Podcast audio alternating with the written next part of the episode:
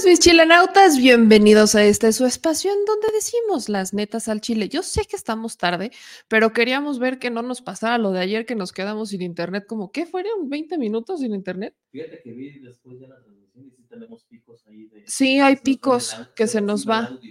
Se iba el audio, entonces pues hoy esperemos que el señor Internet no haga de las suyas y que podamos tener una transmisión agradable, alegre, motivada, y amorosa y armoniosa de jueves, jueves 5 de octubre. Ya les había dicho que octubre es el mejor mes, ya había dicho que octubre es el mejor mes. no es cierto, pero siempre lo podemos volver a decir porque octubre, octubre es el mejor mes. ¿Sabían que el 28 de octubre va a haber un eclipse? ¿Sabías que va a haber un eclipse? Hermoso eclipse 28, que aparte es viernes. Y además otra cosa maravillosa de octubre es que el viernes, o sea, viernes 13, cae en octubre. Jason está muy contento. Jason está muy contento del de la película de Viernes 13, está muy, muy contento de saber que va a tener un Viernes 13 en el mejor mes del año, en su mes, o sea, octubre. Pero no estamos aquí para hablar de octubre, no estamos aquí para hablar de películas de terror y tampoco de eclipses. El eclipse sí. Es un eclipse lunar, exactamente, un eclipse lunar que se va a poder ver se va a poder ver. Ya saben que no, no lo vayan. Aparte va a ser de noche. Se va a, poder, se va a ver rojiza la luna. Exactamente. Qué cosa tan más maravillosa. Me encanta. A mí también. Vamos a ver si lo podemos grabar. Aparte, las lunas de octubre son las. No, insisto, octubre, el mejor mes.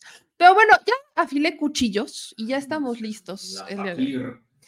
En modo Shakira, pero me siento más como Britney. No, Ándale.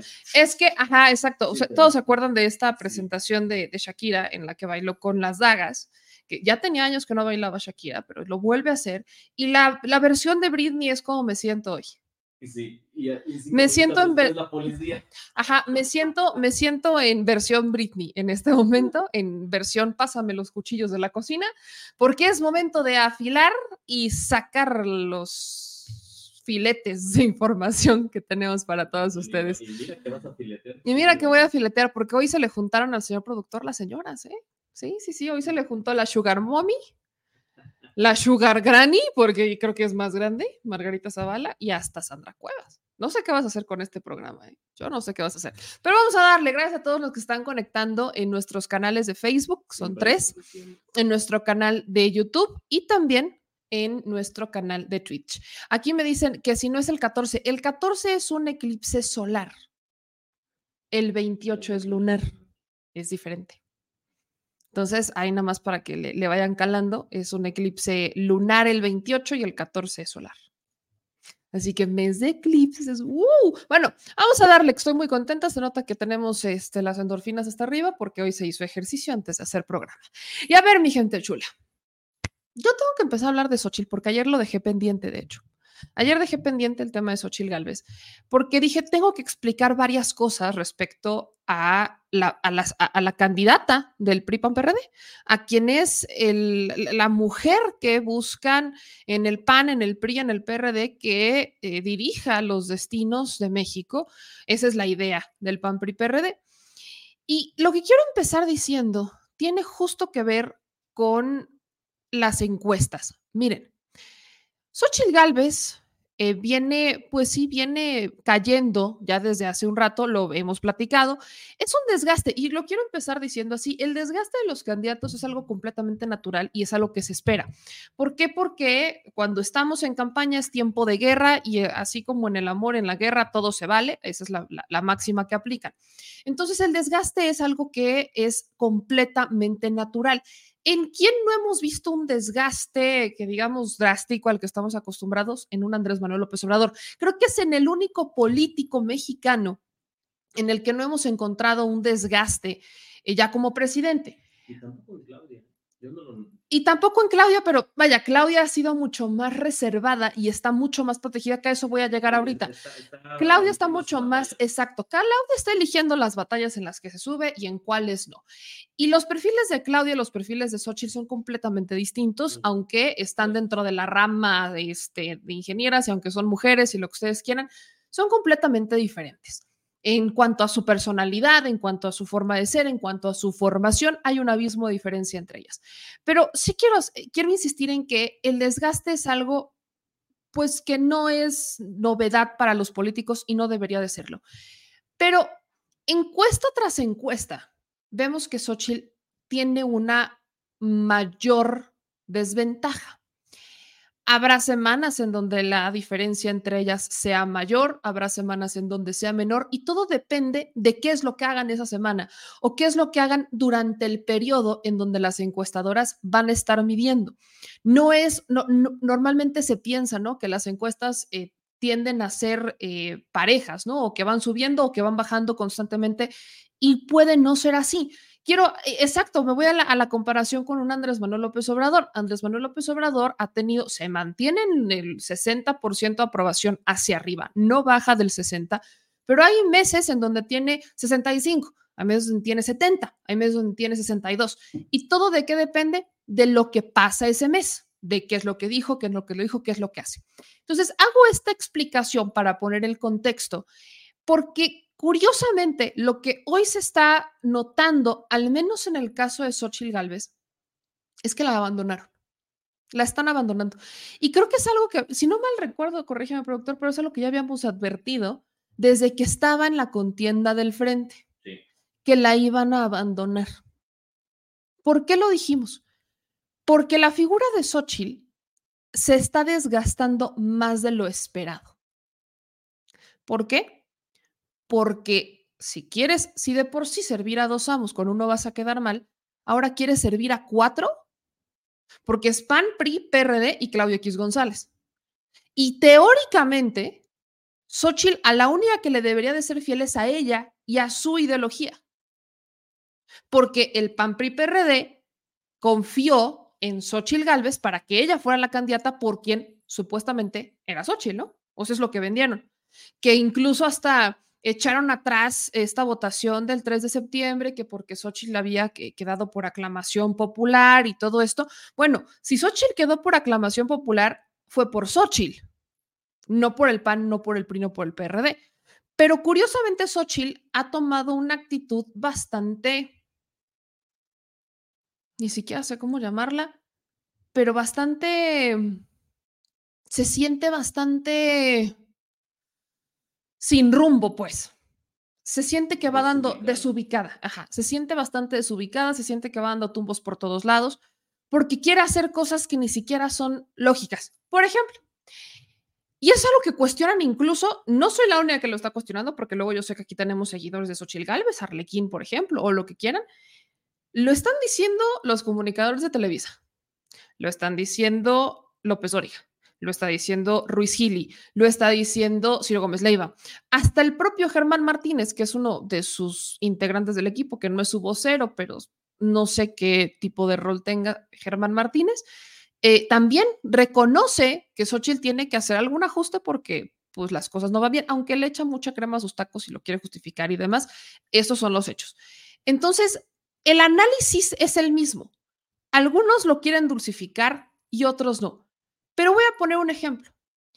Claudia Sheinbaum es candidata del Morena PT Verde, pese a que tiene críticas, pese a que hay cosas que se le deben de cuestionar, pese a que había una simpatía muy fuerte hacia otros perfiles, pese al ruido de Marcelo, Claudia es candidata por las bases del partido. ¿Por qué? Porque ella fundó Morena junto con Andrés Manuel López Obrador, es una de tantas mujeres y hombres que estuvieron en la fundación de Morena hace 12 años, porque lo viene acompañando. O sea, Claudia tiene, hay muchas razones del por qué hace sentido que Claudia sea la candidata en Morena PT Verde. Hace mucho sentido el por qué Claudia encabezaba las encuestas, aunque muchos las quieran cuestionar y ese es motivo de otro debate. Pero el caso de Xochitl fue improvisado. Y algo que también habíamos dicho es que lo peor que le podía pasar a Xochitl Galvez es que Andrés Manuel López Obrador dejara de hablar de ella. Eso lo dijimos muchísimas veces. Dicho y hecho. En el momento en que el INE y el tribunal obligan al presidente a no mencionar a Xochitl, a partir de ahí, Xochitl perdió el rumbo. ¿Por qué? Porque si la señora es candidata del PAN PRI PRD, no es por Xochitl Galvez Ese es el gran misterio al que quiero llegar, que no es ningún hilo negro. Es porque el presidente la mencionó, porque hay gente que está enojada con el presidente y dijeron, si Xochitl es enemiga del presidente, entonces es mi candidata. Nada más. Pero si el presidente deja de hablar de Xochitl, le deja de hacer publicidad y entonces Xochitl no tiene ni siquiera que hacer. El ejemplo más claro, y esto los que trabajamos en campaña lo sabemos, Xochitl en este momento tiene que estar reforzando los votos o la confianza de los partidos y de los lugares fuertes del PAN, del PRI y del PRD. ¿Qué diablos hace Xochitl en Tabasco? El que Xochitl Galvez fuera a Tabasco es una pérdida de tiempo y de recursos. ¿Por qué? ¿Cuál Telcel? Tabasco es territorio Andrés Manuel. Que sí hay gente que puede no creer en un Andrés Manuel en Tabasco, claro que sí, pero esas personas las vas y las buscas cuando estás en campaña. Cuando vas a recorrer los estados y cuando te organizan eventos de campaña en esos lugares. Es, o sea, vas ahí cuando ya estás en la guerra y además son los últimos lugares a los que vas. Cualquiera que haya trabajado en una campaña política lo sabe. Son los últimos a los que vas. Los primeros a los que vas es en donde están tus votos duros y en donde están los indecisos. Es más, tu estrategia debe de estar enfocada en los indecisos. Tienes que ir en donde está la gente que no sabe, que no simpatiza fielmente con un partido y es a la que tienes que convencer. ¿Qué diablos hace Xochitl en Tabasco? Ah, pero Xochitl Galvez, a los que sí debe de estar encantando en este momento, son a los panistas, a los empresarios. ¿Y qué hace Xochitl? Los deja plantados en Guanajuato. Vamos a entrarle al tema. Todo empieza a raíz de esta encuesta. Todo empieza a raíz de esta encuesta publicada por el Universal, en donde Xochitl de hecho sube esta comparativa de, por ejemplo, como político MX decía hace una semana que, que Claudia Sheinbaum estaba con un 68% de, eh, pues de probabilidad o de aceptación y Xochitl con un 14%. Una semana después, el Universal publica una encuesta en donde dice que Claudia Sheinbaum tiene el 50 y Xochitl el 20. Y Xochitl celebra eso. Son dos encuestadoras distintas. Una es, o sea, Político MX tiene un sondeo de varias encuestas, pero es muy similar el resultado de Político MX a la que hacen en De las Heras. Y luego tienes la del Universal, que sí, los depende la metodología. Xochitl, que es ingeniera, debería de saber esto. Depende la metodología a cuántas personas encuestaste, cómo las encuestaste. La encuesta que marca el margen más amplio entre Xochitl y Claudia es la de las eras y esa encuesta es de vivienda. O sea, esa encuesta es de fueron a tocar casa por casa. Las del Universal, no digo que sean malas, pero las del Universal son una metodología distinta a la de las eras. Habría que empezar por analizar cuál es la metodología. Si quieres realmente hacer una comparación de cómo sales en una encuesta versus otra, tendrías que comparar las, la misma casa encuestadora que usa la misma metodología pero con un periodo distinto. O sea, deja que pase un periodo entre una y otra, para entonces decir, bueno, en esta, bajo esta metodología, así es como funciona. Y eso no está pasando. Pero Xochitl además ha minimizado la diferencia, porque dice en su tweet, hace una semana decían que la diferencia era de 50 puntos. Hoy publican una nueva encuesta en la que estoy a 30 puntos. Ya no los entiendo, pero gracias por el crecimiento. A este paso queda claro que vamos a ganar, ya saben qué. Shanebaum, hashtag y sus otros datos.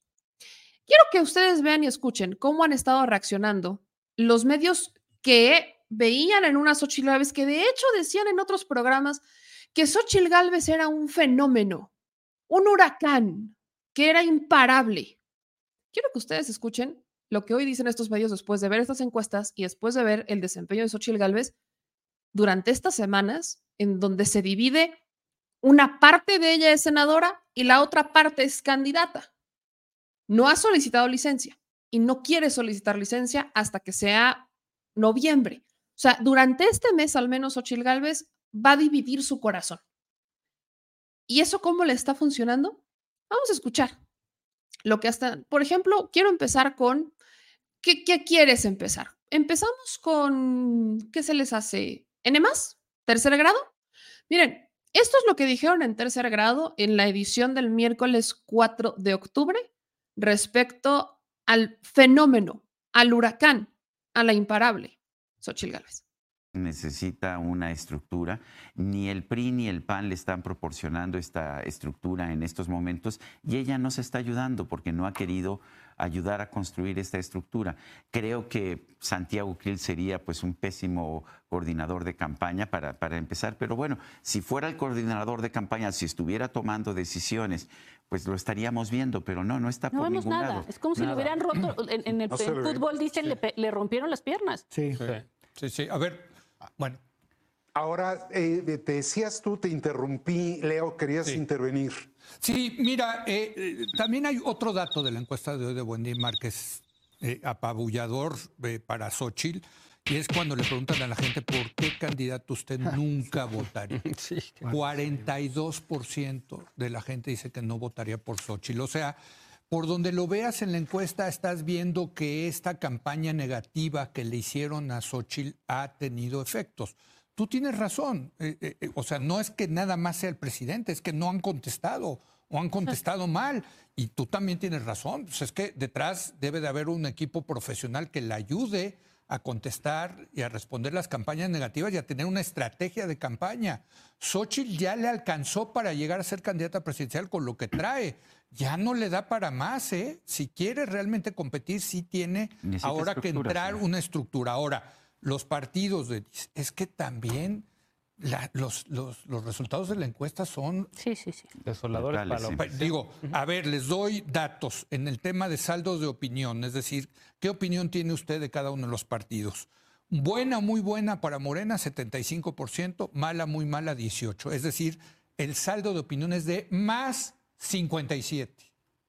Ahora comparamos con el PRI. El, PRI trae, el PRI trae menos 42, el PAN menos 26 y el PRD menos 25. Es que son marcas muy malas.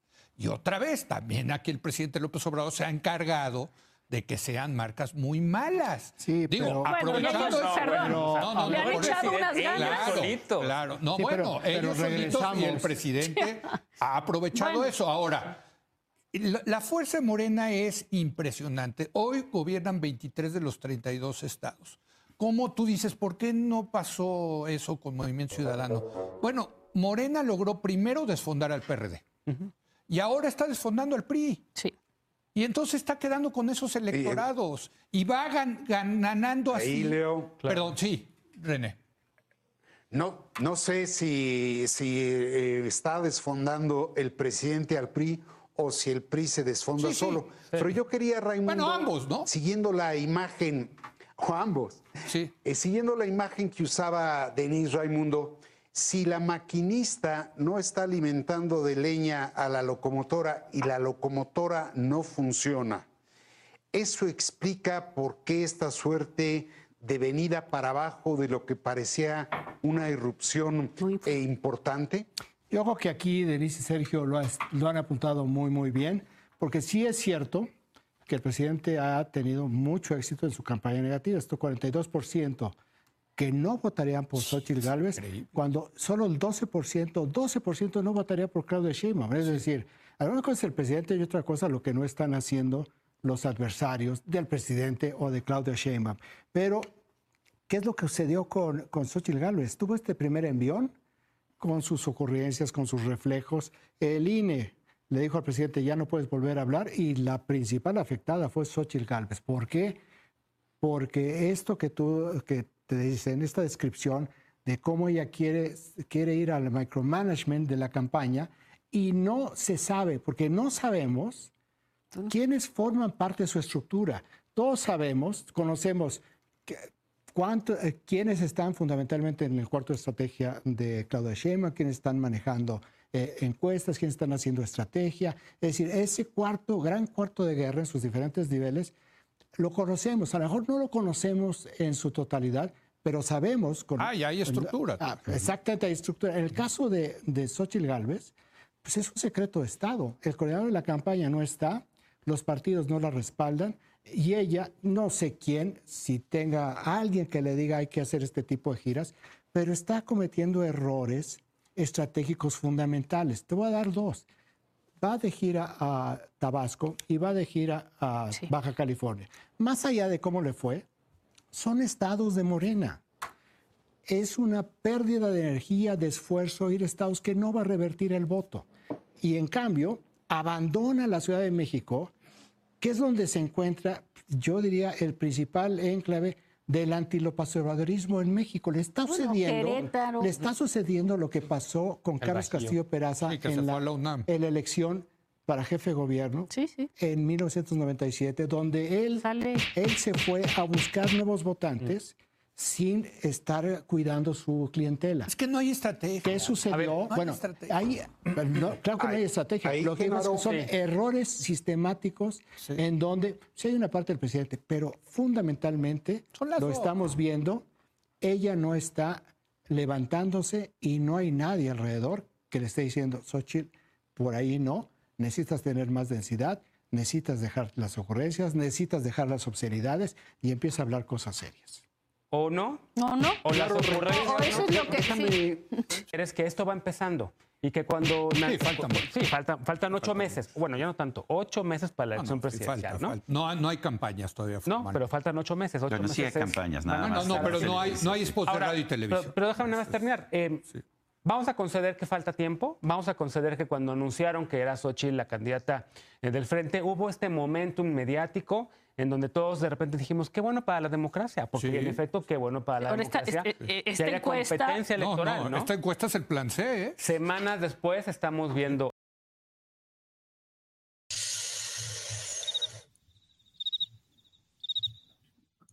Sí, como dijo el bistec.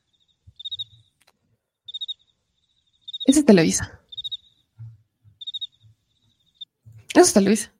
O sea, lo que les acabo de decir le hace sentido a Televisa. O sea, le hace sentido a cinco analistas de Televisa. Cinco analistas, cinco periodistas, cinco reporteros, cinco comunicadores, como usted los quiera titular. Cinco personas, lo que yo les acabo de decir antes de ponerles el video, a ellos les hace sentido.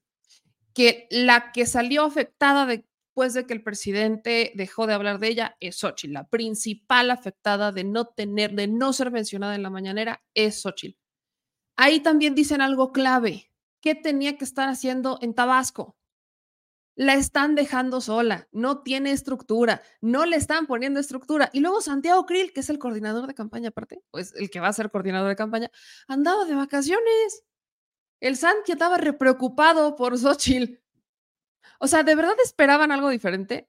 Yo sé que muchas personas sí, pero estos son los hechos. Como les digo, no es el único, o sea, no solamente en Televisa están diciendo que Xochitl tiene que ver qué hacer, tiene que despabilarse, darse sus cachetadas guajoloteras o resurgir como no sé qué, qué- quieran que resurja. También lo dice, por ejemplo, Ciro Gómez Leiva. En una editorial para Grupo Imagen, Ciro Gómez Leiva dice lo mismo, pero con otras palabras, que lamentablemente Xochitl se ve desencajada, y hemos escuchado eso en otro personaje, pero que se ve desencajada, que se ve perdida, que, que se ve que no tiene rumbo, que le alcanzó solamente para ser la aspirante. Y luego, escuchen a Ciro Gómez Leiva en la editorial de Imagen. Hace no mucho las cosas pintaban pues, luminosas para la oposición PRI, PAN, PRD y organizaciones sociales. Xochitl Gálvez los había vitalizado, les abrió un horizonte que parecía perdido rumbo al 2024. Pero entre rabietas de quienes creyeron que podían ser candidatos y no lo fueron, y un, pues una suerte de desgano para apretar el paso, la oposición vuelve a lucir desorientada y desanimada. Xochitl Gálvez parece una llanera solitaria y de sus aliados poco se sabe. En esa situación han comenzado a difundirse encuestas que perfilan un triunfo arrollador de Claudia Sheinbaum. Se dirá que falta mucho, que están afinando estrategias, se dirá. Pero esta noche se parece más a una de abril o de febrero que al espíritu que los opositores en torno de Xochitl vivieron e impusieron en junio y julio. Esta noche.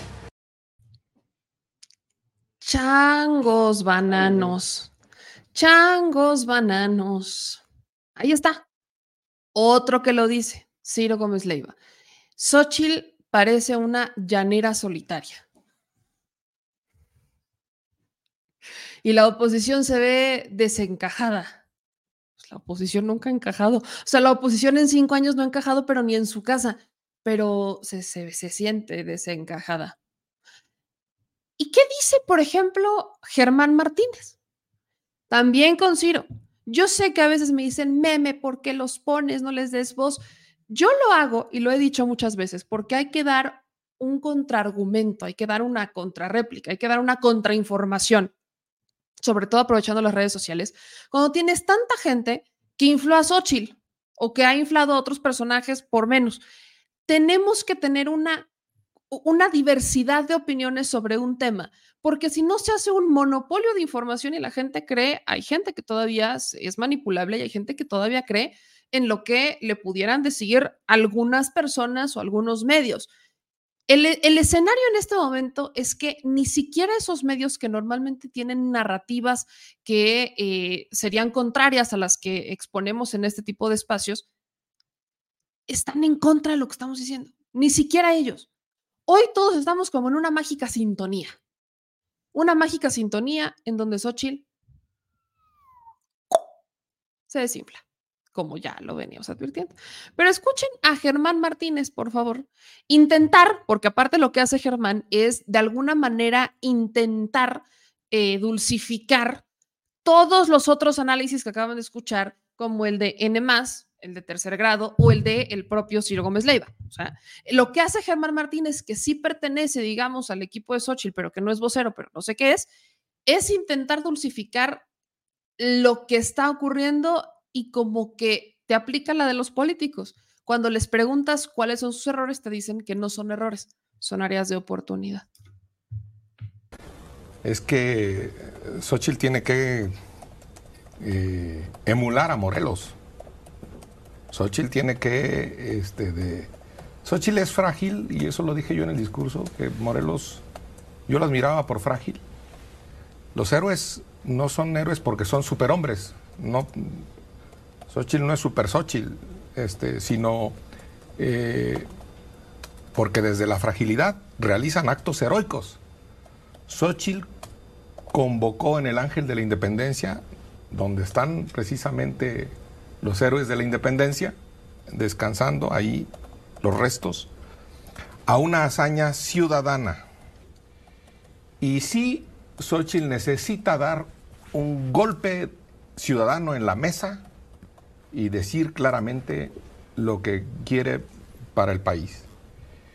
Eh, reconocer, perdón, ¿qué es un golpe ciudadano en la mesa? Reconocer que la campaña ya empezó, que falta formalmente, este, no ha empezado, eso quiere decir que los gastos, que los tiempos, que, que la fiscalización, el tribunal ya dijo que ahora hasta noviembre creo, armar un equipo de inteligentes, de decentes, de valientes, que eh, estén inmediatamente reaccionando, que conozcan de encuestas. Entiendo que ya hay algunas gentes ahí. Este, yo eh, se necesita no un equipo a la defensiva en términos de fútbol. Se necesita un equipo a la ofensiva que meta goles de delantera para que me entiendan. Y todo esto que están diciendo los columnistas hoy, que es absolutamente respetable, Raimundo Palacios hoy, Carlos Bravo Regidor en, Reforma. Eh, yo lo dije el 6 de julio, 6 de julio de eh, este año. Mi columna se llamó Xochitl sin cruzazulear. Y dije claramente que no debe fiarse, eso es respondiendo a tu pregunta, de quienes hicieron el método, ese método, el método para elegir, que, y empinaron a Mid y Anaya, así lo escribí, 6 de julio, no, no ahorita. Debe mantener su rabiosa libertad, eso es para responderte. Armar un equipo de profesionales, eso dije desde entonces. Y entender que la política es convocar, no chistosear. México no quiere un caudillo que lo conduzca. México quiere una mujer que acompañe al país en sus sueños de vivir en paz y cumplir todos sus anhelos, aspiraciones, sin distingos. Eso queremos. A ver, va, que nos va de nuevo, va de nuevo desde arriba. Mm, No puede fiarse. Eso lo escribí. Está, jueves 6 de julio, ¿no? En reforma. En reforma. No Y- puede fiarse seguramente fue jueves, lo comentaste aquí. Sí, A so- ver, no puede fiarse de quienes hicieron ese método, el método de selección ese del frente, hombre. el de. Sí. Sí, sí, y sí. que empinaron a José Antonio Mid y a Ricardo Anaya. Así de claro. Debe mantener su rabiosa libertad, armar un equipo de profesionales y entender que la política es convocar. México no quiere un caudillo que lo conduzca. Quiere una mujer presidenta que acompañe al país en sus sueños de vivir en paz y cumplir todos sus anhelos, aspiraciones sin distingos. Eso es lo que queremos como presidenta. Entonces, eh, sin cruzazulearla, eh, y por cierto, cruzazulear es un verbo que está en el diccionario de mexicanismos este, de la Real Academia Mexicana de la Lengua. Entonces, yo sí creo que Xochitl en ese sentido eh, puede y debe hacer un impas y relanzar como Felipe Calderón, como otras campañas exitosas. Yo no descalifico ninguna encuesta, y menos la del Universal, de David Aponte, que para mí es absolutamente correcta. Y son las encuestas un momento para planear, no son un resultado para acatar.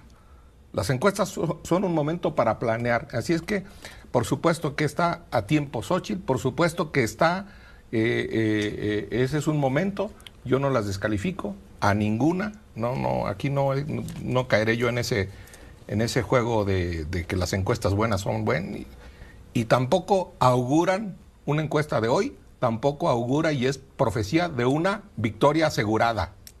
No, no, no. Y también veo en muchas actitudes, jamás diré eso del Universal ni de ningún periódico, pero también veo ciertas actitudes por quebrarnos el ánimo a quienes no coincidimos con, la, con, con- con el gobierno, a la oposición. Es parte de la lucha, parte es de la parte de la campaña. campaña y por eso llamo yo, llamo yo desde aquí a nada de quebrarse el ánimo, a nada. No, una, una encuesta es para planear, no es un resultado electoral, no es un resultado para acatar, no se acata la encuesta. Con la encuesta se trabaja y se planea a ocho meses. Y por supuesto que son remontables, y por supuesto que va a haber circunstancias, y va a haber en momentos, y va a haber quiebres históricos de aquí a la elección. Y un quiebre histórico es eso, una hazaña ciudadana que Xochitl va a encabezar.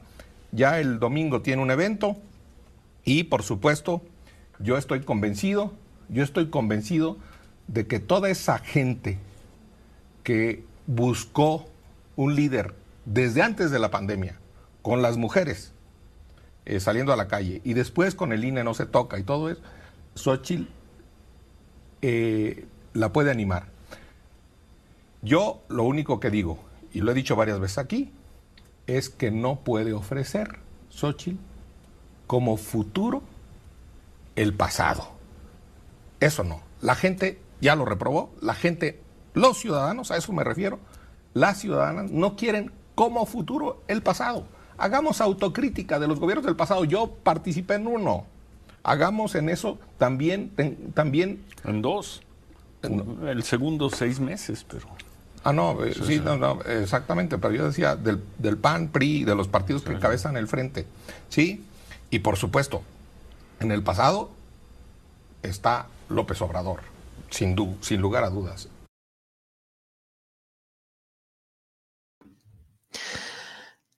Ahí está. Miren, lo que pasa con Xochitl Galvez, y, y lo quiero dejar muy claro, es que la señora fue subiendo, fue subiendo, fue subiendo, fue subiendo, fue subiendo.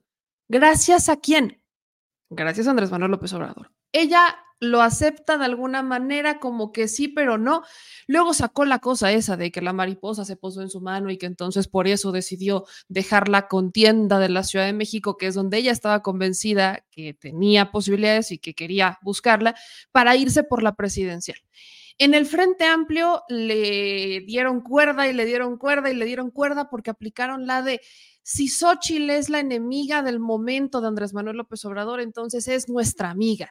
Si Xochitl es la que fue a la mañanera y le tocó la puerta al presidente y no la dejó entrar, que porque que los programas sociales y no le dio derecho de réplica y que no sé qué, entonces ella es nuestra galla. Y Xochitl empezó a inflarse demasiado, pero gracias a quién? Gracias, Andrés Manuel López Obrador. Cuando Xochitl empieza a impugnar y se va a los tribunales y se va el INE para que es que Andrés Manuel fue un violentador de género porque dijo indirectamente que Xochitl estaba siendo manipulada y que estaba siendo este, pues, puesta por un grupo de oligarcas, Xochitl dijo que eso era violencia política de género y entonces el INE y el tribunal dijeron que Andrés Manuel López Obrador, el presidente de México, no podía decir nada de Xochitl Gálvez. A partir de ahí, Xochitl empezó a dar una de tumbos por todos lados. Porque cuando por aclamación popular, como lo vendieron en el Frente Amplio, deciden que Xochitl Gálvez sea la candidata, cosa que habían decidido desde antes de iniciar el proceso, lo que ahí pasa es que Xochitl le dio la razón a Andrés Manuel, porque de las primeras declaraciones que hace Xochitl es que le va a agradecer a los hombres generosos por, por ponerla. Esa es una declaración que da en una plenaria del PRD. Luego, ¿qué hace Xochitl? Cuando van y le preguntan, ella había sido defensora del tema del aborto legal y seguro. Cuando van y le preguntan el 28 de septiembre que qué va a hacer al respecto, qué va a decir, Xochitl se le olvidó todo lo que había defendido años atrás y dijo que por respeto, como ahora ya era candidata del Frente Amplio, pues tenía que respetar al PAN, al PRI, al PRD. Y luego ¿No se supone que el PAN, PRI, PRD, que sabían quién era Xochitl, que conocían su lenguaje folclórico, silvestre, como lo quieran llamar, sabían quién era, sabían las causas que defendía, sabían, ellos son los que se treparon en Xochitl Galvez, ¿no? Esa era la idea, porque era el fenómeno, la imparable Xochitl Galvez. Pero ¿qué pasó con ese fenómeno, con esa imparable? Terminó demostrando que efectivamente fue puesta por un grupo de oligarcas a los que ahora tiene que respetar y tiene que agachar la cabeza porque no puede opinar, no puede pensar por sí misma, no se puede respetar a ella, a sus ideales o a los que se creían que eran sus ideales porque tiene que respetar a los señores hombres que la pusieron ahí. Y luego se pregunta por qué sale así en las encuestas. Ah, pero luego va a Tabasco. A Tabasco. ¿A qué tendría que ir a Tabasco ahorita? Absolutamente nada. Va a Tabasco, la corren de Tabasco y donde debería de estar Xochitl Galvez en este momento es con las bases del PAN, con las bases del PRI, hasta con las bases del PRD, si es que queda alguna, ¿verdad? porque dúdolo. Y deja plantados a los empresarios en Guanajuato, un estado panista, un estado que se supone que le va a dar votos, y de un grupo empresarial que se supone que le va a dar votos los va y los deja plantados y es la hora de este jueves 5 de octubre que Xochitl Galvez no ha dicho por qué no fue. Solo los dejó plantados. Ese es el problema con Xochitl Galvez. Que no solamente Xochitl es la peor enemiga de Xochitl, porque lo que antes defendía hoy ya no lo defiende y porque ya cambió de opinión y porque desde que es la candidata del frente ya no es la Xochitl que era Xochitl, valga la redundancia, y porque quien realmente la hizo subir a la candidatura presidencial fue el presidente de la República, fue Andrés Manuel López Obrador. Eso es lo que realmente pasó. La más afectada porque Andrés Manuel, el presidente, la dejaba de mencionar, fue Xochitl y ahí están los números. Las encuestas cada vez marcan una diferencia entre Xochitl, aunque ella la quiere minimizar, aunque Germán Martínez la quiere dulcificar y aunque Santiago Krill, que es que su coordinador, que andaba de vacaciones, dice, ay, sí he estado como hoy pendiente, pero pues no pasa nada. Todo esto está ocurriendo a ocho meses de iniciar formalmente una contienda, o sea, meses de que ya se puedan agarrar y de que ya estemos en tres debates, que van a ser tres debates. Estamos a meses de que eso pase. Y el desgaste de Sochi, ese sí es imparable.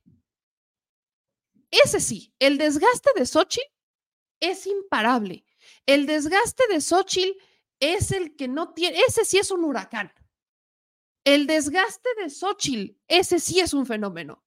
Porque aquí lo que ya, lo que en realidad nunca existió, lo que nunca existió, lo que realmente pasó, es que el fenómeno Xochitl jamás fue real.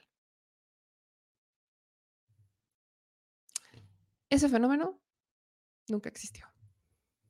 Ahí están los números. Y ustedes los irán viendo.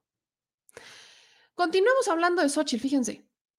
Quiero regresar al tema de los empresarios y quiero regresar a todo lo que ha pasado con la encuesta, todavía un poco más breve, porque de, de alguna manera esto, esto es un reflejo de cómo los medios corporativos, de cómo los medios, pues, que antes la defendían, hoy también se sorprenden. Esta fue la nota respecto a cómo Xochitl dejó a los empresarios, pues ahí, chiflando en la loma, diría mi mamá. Xochitl Galvez terminó abandonando a los empresarios. Xochitl Galvez dijo que siempre se iba a ir, pero después dijo que ya no. Y la neta es que no sabemos en realidad qué es lo que pasó con el tema de Xochitl y los, empresarios, pero pues escuchen ustedes al propio López Dóriga eh, sorprenderse de cómo Xochitl deja plantados a los que teóricamente la deberían de estar impulsando en este momento. ¿Cómo que los dejó plantados Xochitl Galvez? Te escucho. Gracias, Joaquín. Así es, planta Xochitl Galvez a empresarios en la reunión anual de industriales que se realiza aquí en León, Guanajuato, pese a que confirmó su asistencia sin dar mayor explicación, comentarte, los dejó prácticamente con la mesa puesta, pues la esperaban este jueves a las 10 de la mañana para hablar sobre su proyecto como coordinadora del Frente Amplio por México. El presidente de la CONCAMI, José Abugaber, lamentó el desaire de la senadora panista y es que cabe destacar, Joaquín, que una noche antes se dio a conocer que la agenda de Xochitl Galvez sería privada. Incluso esta mañana, a través de su cuenta de Twitter, se dio a conocer que la senadora panista se encuentra, sí, en la Ciudad de México, realizando recorridos en bicicleta por el centro de la Ciudad de México. Por ahora, aquí se encuentran bastante tristes y desafortunadamente decepcionados por eh, que no acudió, Xochitl Galvez aquí a la reunión anual de industriales. Es el reporte, Joaquín. Gracias, Eni Valencia. De veras que se... Mire, hay un descontrol, le faltan ocho meses de campaña. Esos son los errores que cuestan. No me pueden decir que por andar en bicicleta en la Ciudad de México plantó a los industriales en su reunión nacional anual. Pero bueno, cada quien sus campañas, ¿no? Cada quien sus campañas, dice López Dóriga. ¿Qué dijo Ruiz Gili, por ejemplo? Escuchen el análisis de Ruiz Gili. Es que quiere ser presidenta de México por el Frente Amplio plantó ya a los empresarios en la reunión anual de industriales que se realiza en León, Guanajuato. Había confirmado asistencia, pero sin dar la menor explicación o la mayor explicación, los dejó plantados. Le esperaban hoy a las 10 de la mañana para hablar so, so, sobre su proyecto como coordinadora del Frente Amplio por México. El presidente de la CONCAMIN, la Confederación de Cámaras Industriales de México, José Abugaber, lamentó el desaire de la senadora panista y en su agenda dice que tiene hoy actividades privadas. ¿Ya se quiere ser presidenta? Oye, por lo menos ten la cortesía Xochitl de decir no puedo llegar. Mala idea. Ahí están todos a las 10. Ahí viene Xochitl, viene Xochitl. Las 10 y media. Ah, pues ahí viene Xochitl. A las 11, pequeño atraso de Xochitl. Ya después dijeron, ya no llegó Xochitl. Nunca te han plantado así, me han plantado así. Sí, sí. Es horrible, pues estás viendo el reloj y dices, ya no llegó. Y bueno, Xochitl es tu bronca y es tu campaña y es tu candidatura, no la mía. En fin. Es tu campaña y es tu candidatura, no la mía, en fin. Ese es Xochitl Gálvez. Ahora, si nos metemos a las cuentas de redes sociales de Xochitl, por ejemplo, porque yo, yo sigo esperando a ver si Xochitl ya dijo algo de por qué no fue con los empresarios o, qué es lo que la frenó, porque pues la esperaron, la esperaron, la esperaron, la esperaron y la señora nunca llegó. Con aparte, una reunión que teóricamente a Xochitl le interesa, que es la de los industriales. No fue no acudió. ¿Y qué hizo Xochitl? Pues Sociedad Civil México eh, está promocionando un evento de Xochitl en el World Trade Center. Este va a estar el domingo por allá en el World Trade Center. Luego mandó un mensaje por el tema de eh, la visita de Blinken, de, este grupo de seguridad que viene, con, que, viene de Estados Unidos, que ya hablaremos del más adelante. Y ah, sí, sí, eh, se subió de nuevo a su bici. Esta fue la, la, la nota de Xochitl. Y ya, nada más. Eso no, no ha dicho por qué no fue a la reunión anual de industriales. No, no sabemos por qué no acudió. Ese es Xochitl. No tiene campaña, no tiene estructura, no tiene nada. Ah, pero sí tiene quien la defienda. Porque Chuchito Zambrano del PRD tiene algo que decir respecto a las encuestas. Escuchen a Chuchito Zambrano. Encuesta dada a conocer el día de hoy por la casa Buen Día y Márquez no tiene absolutamente nada que ver con ninguna de las encuestas que hemos conocido en los últimos días sobre preferencias electorales. Es ya la estrategia que echaron a andar en Durango para querernos ganar las elecciones, de que nos iban a aplastar por 2 a 1. Fue la que echaron a andar también en el Estado de México, en donde sí les funcionó porque desanimaron a una parte muy importante de los votantes. Esto es lo que quieren que hoy suceda. También al empezar a publicar y le van a dar vuelo por todos lados de que ya nos arrasaron, de que ya Xochitl y la coalición del Frente Amplio por México no tenemos nada que hacer en la contienda, pero se están equivocando. La gran mayoría de la gente ya está decidida a dar su voto por un cambio y lo vamos a ver en el 2024. Les vamos a ganar, no nos van a aplastar el ánimo, no le van a aplastar el ánimo a la gente. No nos dejemos que nos apachurren el ánimo, mantengamos la firmeza y el ánimo arriba y que estoy seguro que vamos a ganar el próximo año por el bien de México. O- sea, de verdad les digo que Chucho Zambrano y Alito Moreno y Marco Cortés viven en otro México, viven en un México que no existe. O sea, viven en una realidad alternativa, viven ahí como por Narnia. Quiero ser todavía más clara. Cuando hablan de las encuestas, están haciendo comparativos que la neta no. Por ejemplo, Chucho Zambrano compara, ¿no? El tema de las encuestas de Durango, de cómo intentaban meterles miedo, cuando en realidad las encuestas de Durango nunca pusieron, nu- nunca hubo una ventaja a los candidatos de Morena. Ellos iban acortando la diferencia y había varias encuestas. Una de las encuestas decía que Morena tenía una muy buena aceptación en el estado de Durango, pero eso no significaba que el candidato no tuviera que, que hacer su chamba. Ahí el candidato no pegó.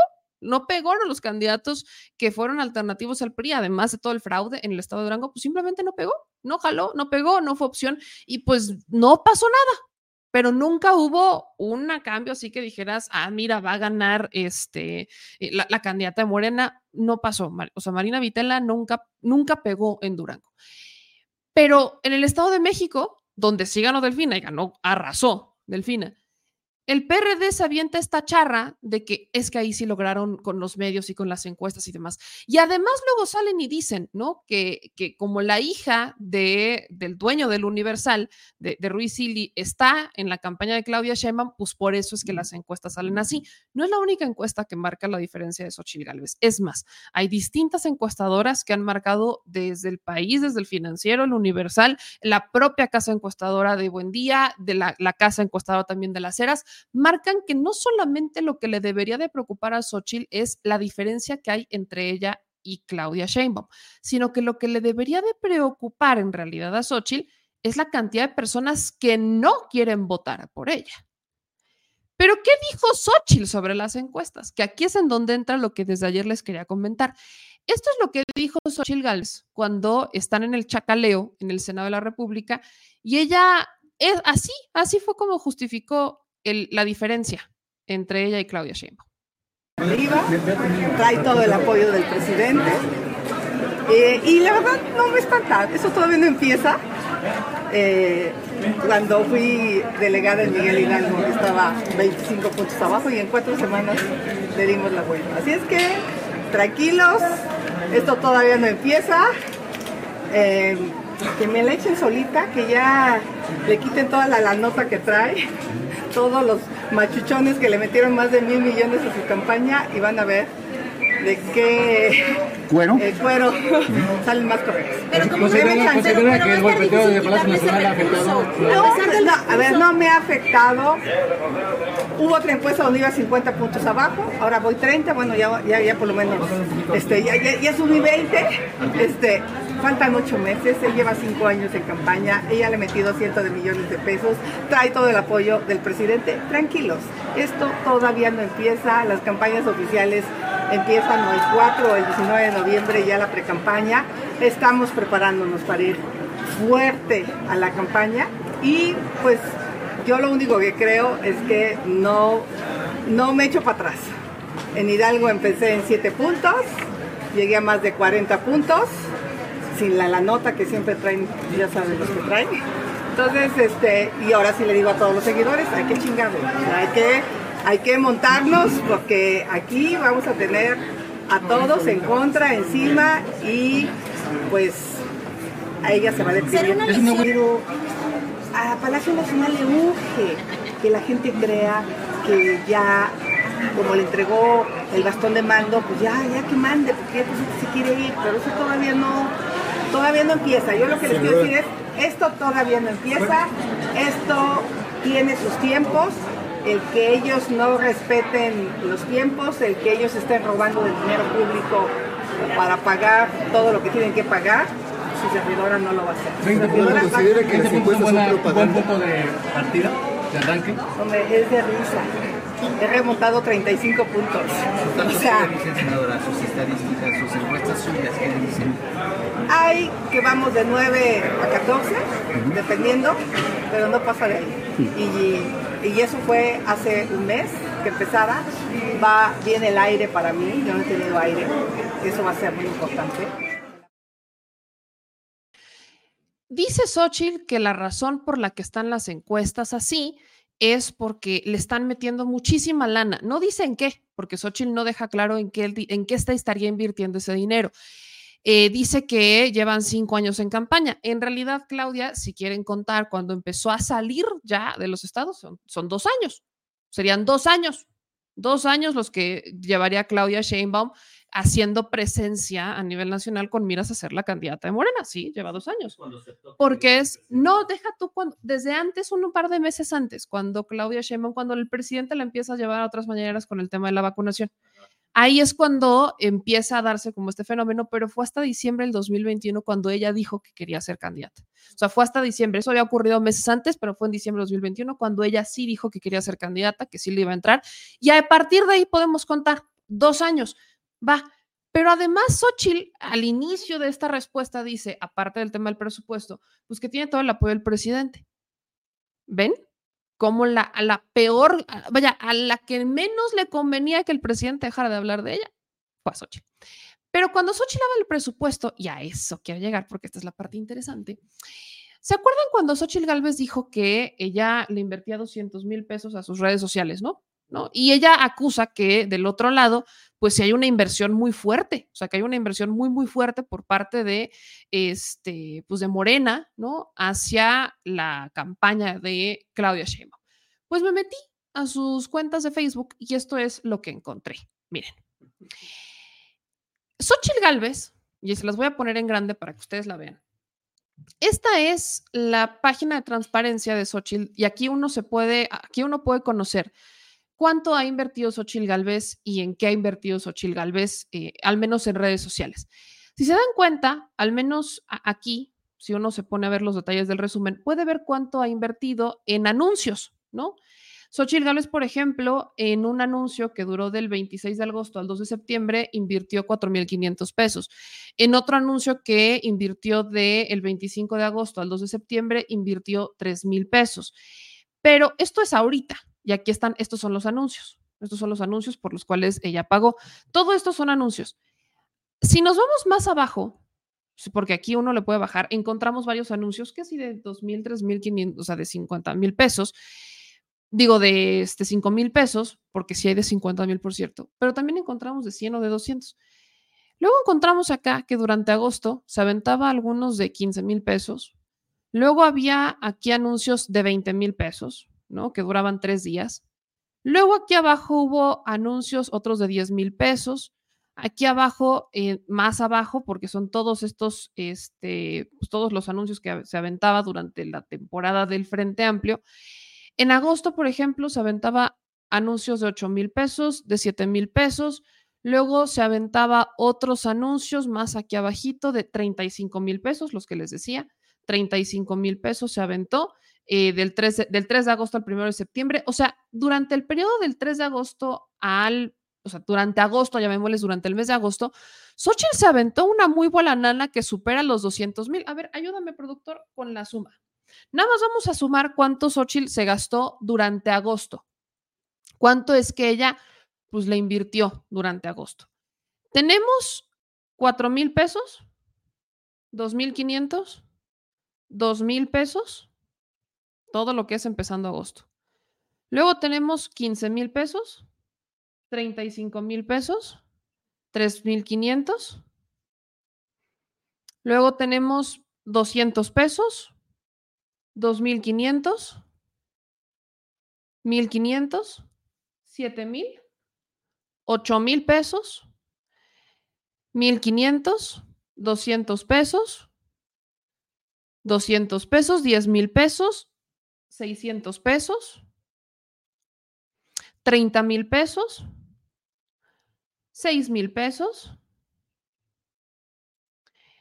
Tenemos 6.000 otra vez 6 mil, 20 mil, mil, 2 mil, 1500, 15 mil,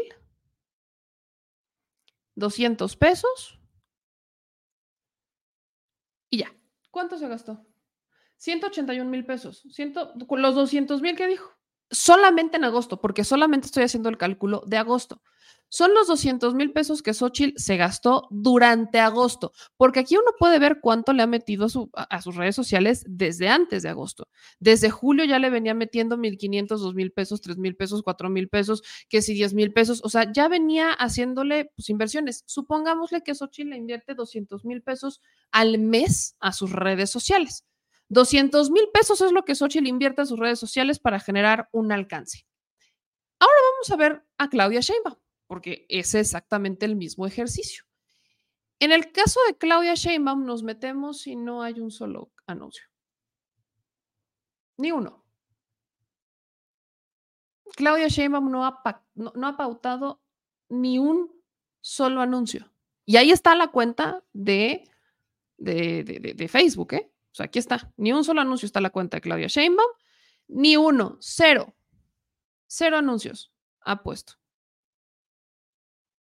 Esto, este es un ejercicio que solo hago para que ustedes vean cómo están los temas. O sea, de cuando, cuando, cuando Xochitl dice que la razón por la que Claudia está tan adelante en las encuestas es porque la ha invertido mucho. Pues en redes sociales no. Ahora ustedes dirán, bueno, no lo ha hecho Claudia, pero ¿quiénes se han invertido? Y aquí es donde entra lo interesante. Esta es la página de Meta, en donde te dice cómo andan los datos de anuncios, o sea, cómo andan los gastos, por ejemplo, en sobre temas sociales, elecciones o política desde agosto del 2020. Quiero hacer claro esta parte porque en tiempos de campaña lo tenemos que observar.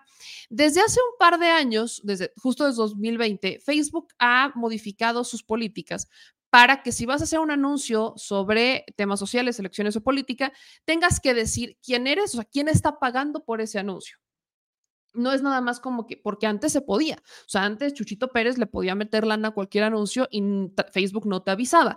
Facebook hoy está obligado a preguntarte y tú como usuario estás obligado a decirle a Facebook y hacer descargos de publicidad de quién está detrás de los anuncios relacionados con este tipo de temas, insisto, sociales, elecciones o política. ¿Cuánto tenemos desde agosto del 2020? O sea, ¿cuánto se le ha metido desde agosto del 2020 en México en particular? Estamos hablando de 1.357 millones 60 mil 952 pesos. Eso es lo que se han gastado distintos políticos en México o distintas páginas en México pautando o metiéndole dinero a Facebook, que es la red más viral. Solamente estoy hablando de Facebook. Esto ya también te incluye Instagram, por ejemplo, pero deja fuera YouTube, deja fuera también eh, Twitter o ahora X. Te deja fuera eh, incluso otro tipo de posicionamiento de Google, porque esa es otra estrategia. El que es transparente es Facebook y el que permea en la gente es Facebook. Bajo esta lógica, ya haciéndoles esta, este inicio, aquí está quiénes están realmente gastando. De el 5 de julio, solamente lo puse, del 5 de julio al 2 de octubre. Estamos hablando de los últimos 90 días. En los últimos 90 días, el que más le mete lana a redes sociales es Samuel García. El gobierno, o sea, y le mete desde tres cuentas distintas, incluso podríamos decir hasta cuatro. Desde el gobierno del Estado de Nuevo León, le meten 14 millones de pesos. En tres, o sea, en 90 días. 14 millones de pesos. Samuel García, desde la cuenta de Samuel, le meten 9 millones 900 mil 292 pesos. Y luego desde la cuenta de el gobierno de Nuevo León, porque son dos cuentas distintas. La primera cuenta, la que más le mete recurso a, a las cuentas o a, a través de Facebook es nuevoleón.travel, o sea, la turística, que no sé qué van a ir a hacer en Nuevo León cuando no haya agua, pero ok. Luego tienes Samuel García, que 10 milloncitos. Y son, vean, aquí te dice cuántos anuncios te costaron esto. En el caso de Nuevo León, 293 anuncios costaron 14 millones. En el caso de Samuel, 197 anuncios costaron 9 millones.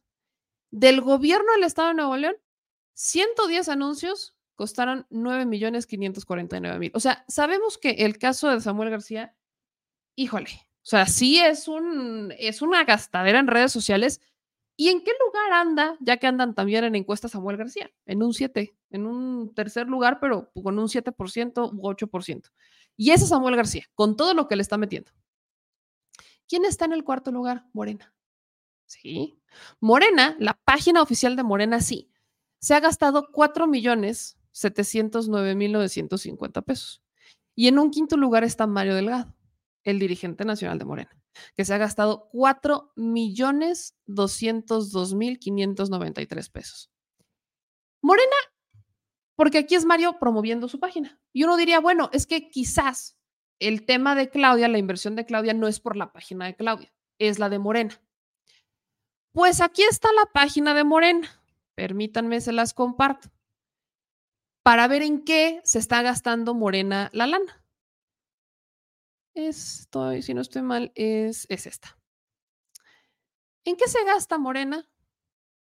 La lana trae una publicidad de 4 mil pesos en este momento respecto a políticas de Morena. Hay una a la que le invirtieron 8 mil pesos de un evento de Claudia Sheinbaum. Hay otra la que le invirtieron 8 mil pesos respecto a la reforma del Poder Judicial. Eh, Claudia Sheinbaum con Mario Delgado traen otra de 8 mil pesos. Más abajito encuentran que tenemos todos estos anuncios respecto a Mario Delgado. Mario Delgado en Coyoacán, Mario Delgado en la Juárez, Mario Delgado en Álvaro Obregón.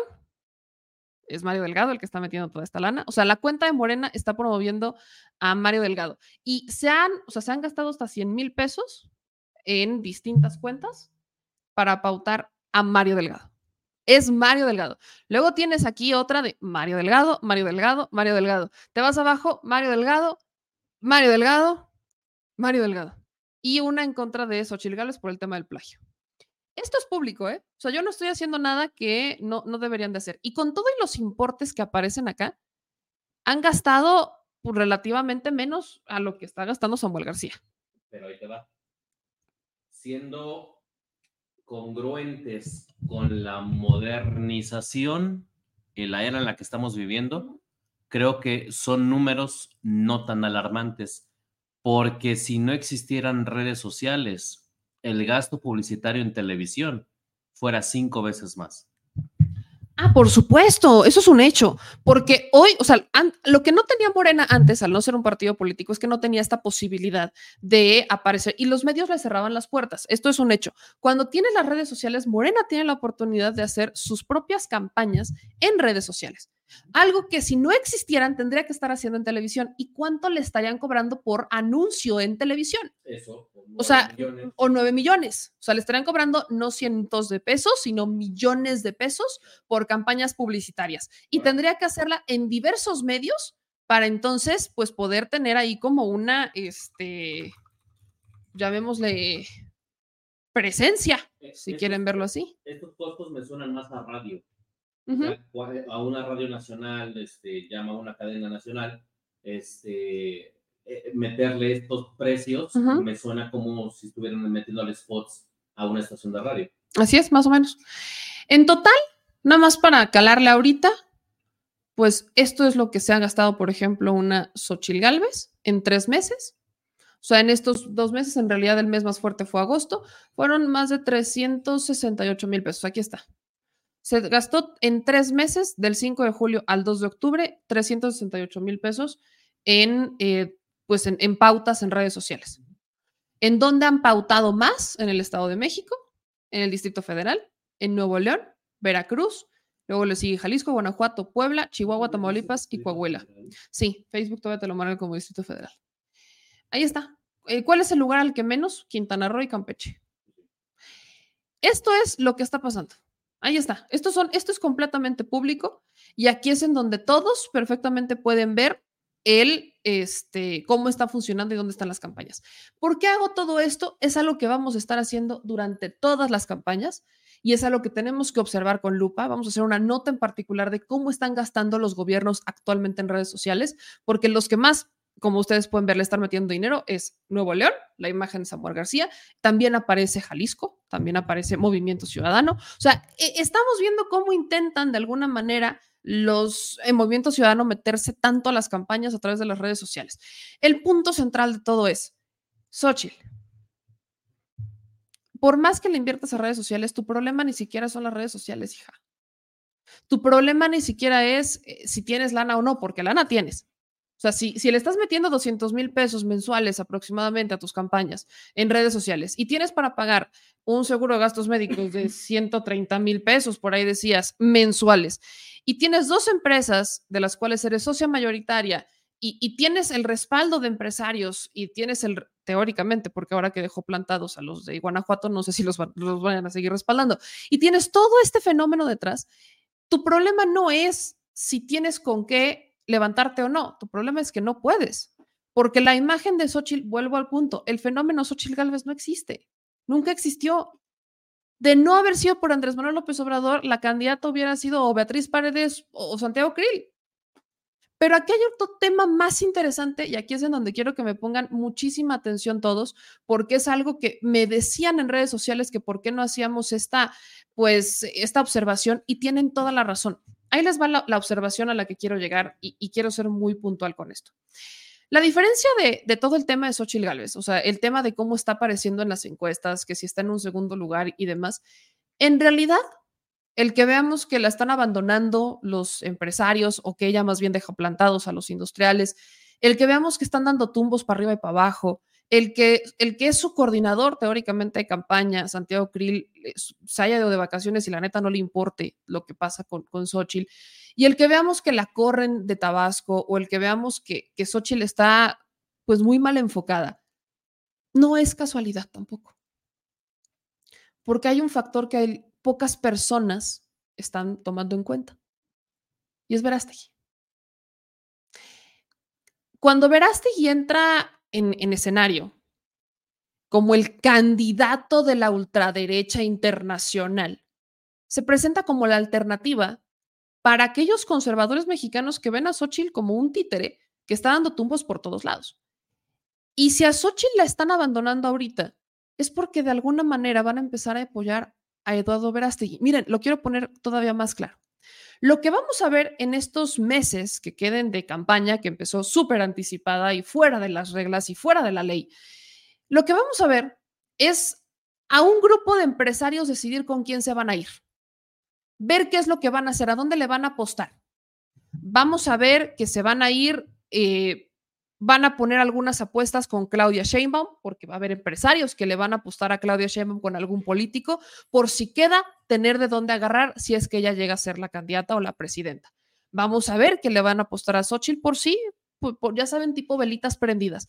Pero vamos a ver que la apuesta va a estar con Verástegui, porque si Xochitl sigue bajando y se sigue despegando y Xochitl sigue teniendo estos comentarios que ya no solamente son del presidente, porque insisto, cuando el presidente deja de hablar de Xochitl, la peor, la que se terminó yendo al Navation, fue ella, porque dejó de tener el impulso de Andrés Manuel López Obrador, que es el que pesa ahorita.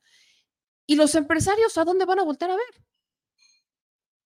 Van a prender una verita con Claudia, por supuesto, porque si Claudia termina siendo presidenta, como todo indica que terminará siendo presidenta de México en 2024, de alguna manera van a tener que entrar. O sea, ahí está Ruiz Silly. O sea, yo, yo, vaya, yo entiendo que quizás la hija del dueño del Universal haga ruido y que quieran el tema de las encuestas. No, el tema de la hija del Universal tiene mucho que ver con la velita prendida de Ruiz Silly de decir, bueno, pues ahí está mi hija, adelante. Y así hay muchos otros políticos, así hay muchos otros empresarios que quisieron prender su velita con Claudia porque probablemente quede.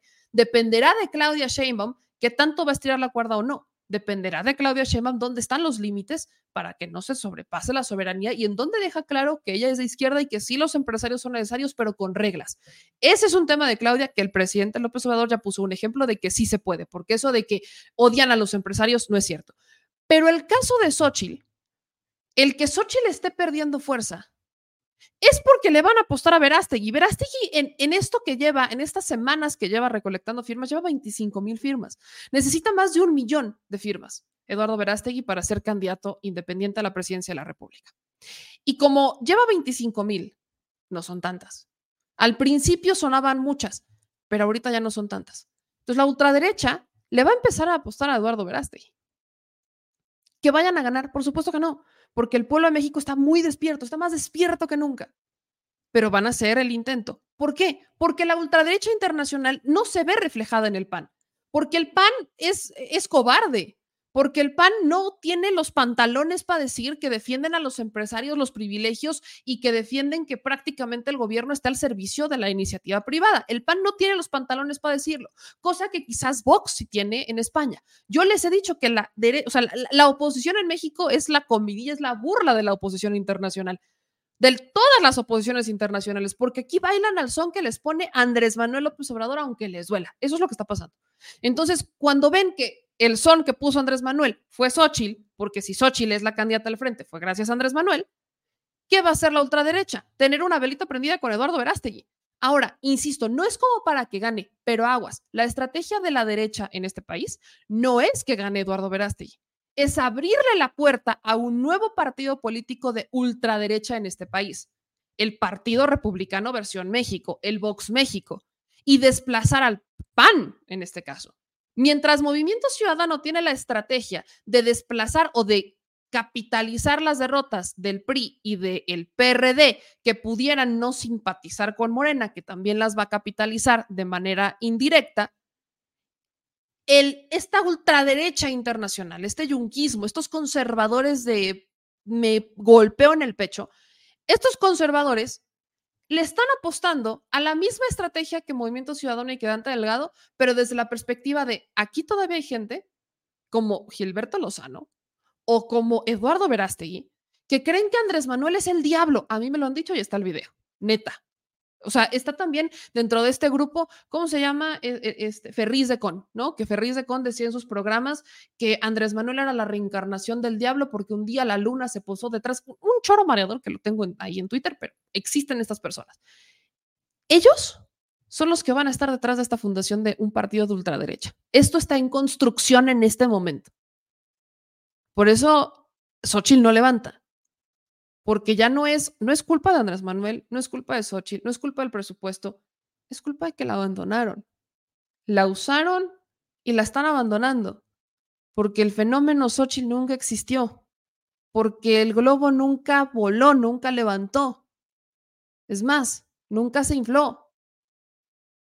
El ruido mediático fue ruido, hizo eco. Y lo que rápido sube, rápido baja. ¿Todo bien, señor productor? Yo sé que te impresionó mi discurso, yo lo sé. Pero dejemos de hablar de Xochitl. Vamos a hablar de otra señora. Pasamos de Xochitl a este.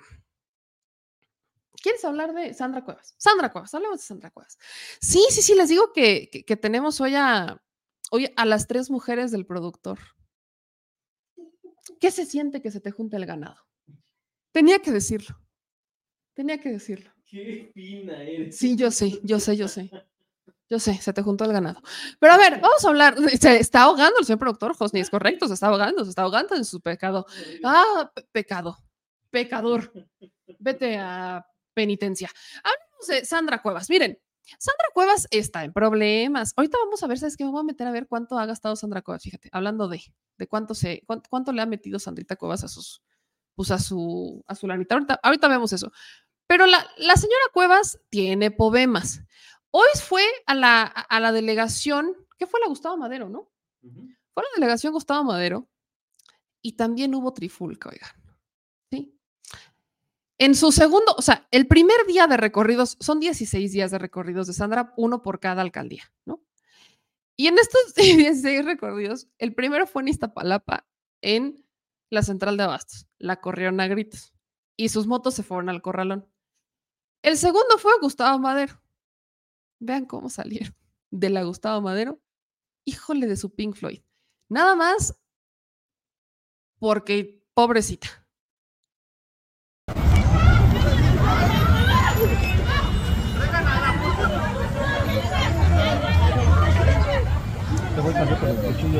Sí, loco. Ah, no, pero es que también la, la Sandra Cuevas se que está todo el mundo y se lo sigue echando. Mira, ya viene con lo que tú, güey.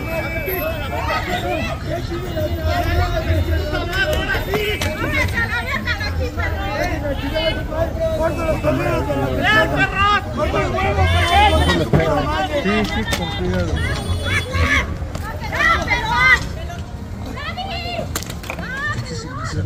No,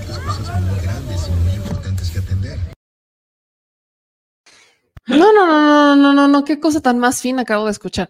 O sea, esto es Sandra Cuevas, segundo día. ¿no? Ahora, Sandra Cuevas ah, denunció que fue agredida y, y que su equipo eh, fue golpeado, de hecho mandaron unas fotos y todo, pero la señora, bueno, ustedes pueden ver en los videos, se ve como parte del equipo de Sandra Cuevas, que van debidamente identificados con su respectivo uniforme negro y su sudadera de diamante. Tiene broncas la señora, pero ya, les dije que es una caricatura, pero bueno. Todo va con la silueta del diamante y así, y eh, eh, pues fueron confrontados por hombres y mujeres que les aventaron piedras, sillas y hasta lo- la, cuchara. Se ve en los videos como hay un joven que, que- además pues está, está con tubos y todo, luego se les ve, sí, o sí salieron golpeados ahí. Y el equipo de la alcaldesa con licencia dijo que en el segundo día de su jornada de posicionamiento por las 16 alcaldías a la señora Diamante, en camino hacia la alcaldía Gustavo Madero, varios sujetos eh, habrían interceptado el convoy que acompaña a la alcaldesa con licencia temporal, que saludaba como feria de pueblo, ¿no? Hola a todos. Ajá, ibas, a- ajá. Sandra Cuevas como la reina de las flores, eh, saludando a todos. Y entonces dice Sandra Cuevas que mágicamente, mágicamente, porque mágicamente ocurren las cosas, eh, se le fueron encima y que les causaron lesiones porque así estaba la cosa. Entonces, Sandra Cuevas hizo un llamado a los gobiernos de Morena a tenerse, porque acusa que todo es culpa de los gobiernos de Morena. Sandra Cuevas no puede, no, no entiende que hay gente que simplemente no, no la soporta, no, no lo entiende. Es que acuérdate, acuérdate lo que dijo Sandra Cuevas, que si ella no fuera Sandra Cuevas, amaría a Sandra Cuevas. Entonces, Sandra Cuevas realmente cree que, este, pues que, que la gente la ama. La, Sandra Cuevas cree que la gente la ama y ya va el segundo día y trancazo y nada más no entiende. Yo no sé qué va a pasar mañana. Ahora sí que no sé qué será mañana, no sé a qué alcaldía va a ir mañana. Yo no sé mañana. Pero lo que sí sé es que una de sus contrincantes, que sí quedó por parte del PRI, la diputada Cintia López, ella fue a la central de Abasto. Se la, se la aplicó chido, se la aplicó bien chido. Y entonces la, la, la aspirante del PRI a la jefatura de gobierno le dijo a, a Sandra Cuevas que, hija, así es como se hacen las cosas. Pues estoy aquí en la central de Abastos, le agradezco mucho a la administradora del Fideicomiso Central de Abastos por recibirme. Yo mandé un oficio, pedí permiso y bueno, pues a mí no se me negó la entrada, pues porque cuando uno viene con humildad, cuando uno no es prepotente, la central de Abastos te recibe con los brazos abiertos aquí en Iztapalapa, en la central de Abastos, que es la central de todos los mexicanos. Muchas gracias, administradora. Y la verdad es que sí quiero, vamos a denunciar a Sandra Cuevas por el uso de 30 motocicletas de uso de recurso público para venir a la central de Abastos. Eran motocicletas que no traían placas, eran motocicletas que traían permisos de guerrero y son motocicletas que no vinieron, no vinieron con permiso, llegaron 30 personas vestidas de negro con motocicletas y irrumpir la central de Abastos y eso es lo que pasó, ¿verdad, administradora? Exactamente, los comerciantes son los que nos pidieron ayuda porque la gente no Pues yo soy de oposición, yo soy del PRI y aquí se respeta a todos los partidos políticos. Que no digan que la central tiene dueño, porque la central de Abasto es respetuosa de todo siempre y cuando uno no venga de prepotente. Muchas gracias. Gracias a usted. Esta fue la diputada que hace un par de meses le había advertido a Sandra Cuevas que no contaba con el PRI, que si quería reelegirse, pues fuera buscando ese partido porque el PRI no la iba a apoyar. Y esta fue la mujer que eh, pues quedó, quedó también como, pues fue la aspirante, fue una de las decisiones del PRI.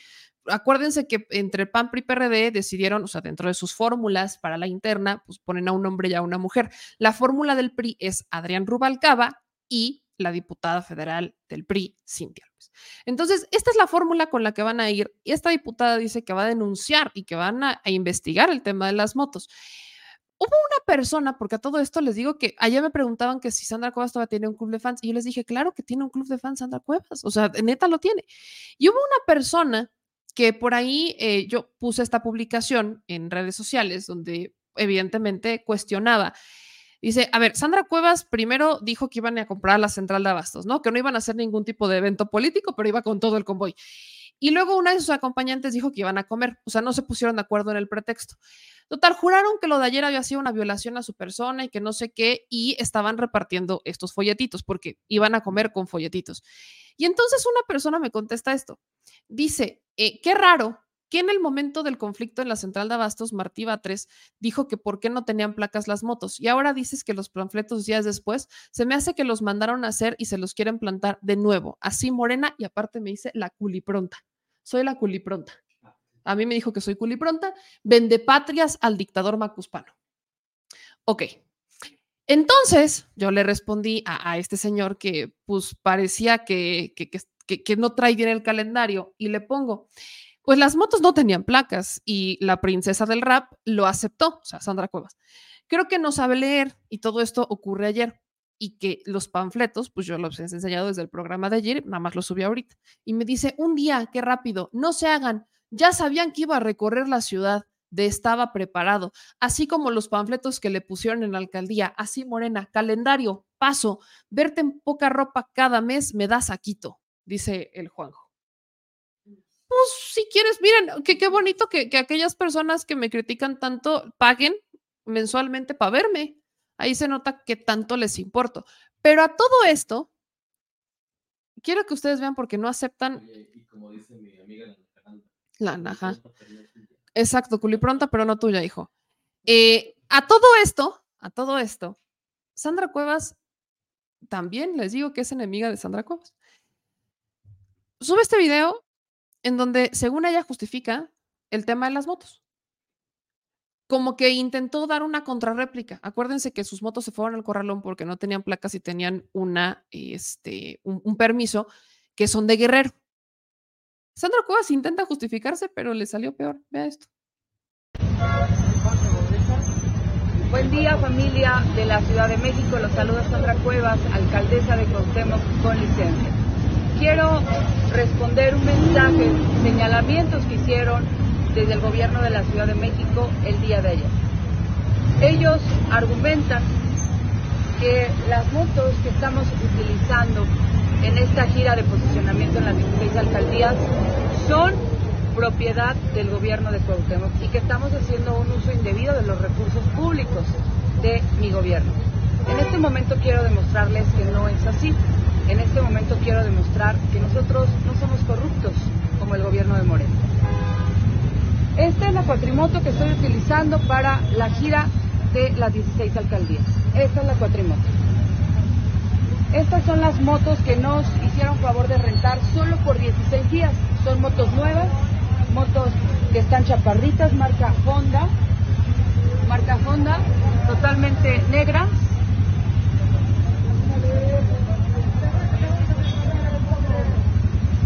Las cuales permiso provisional totalmente legal.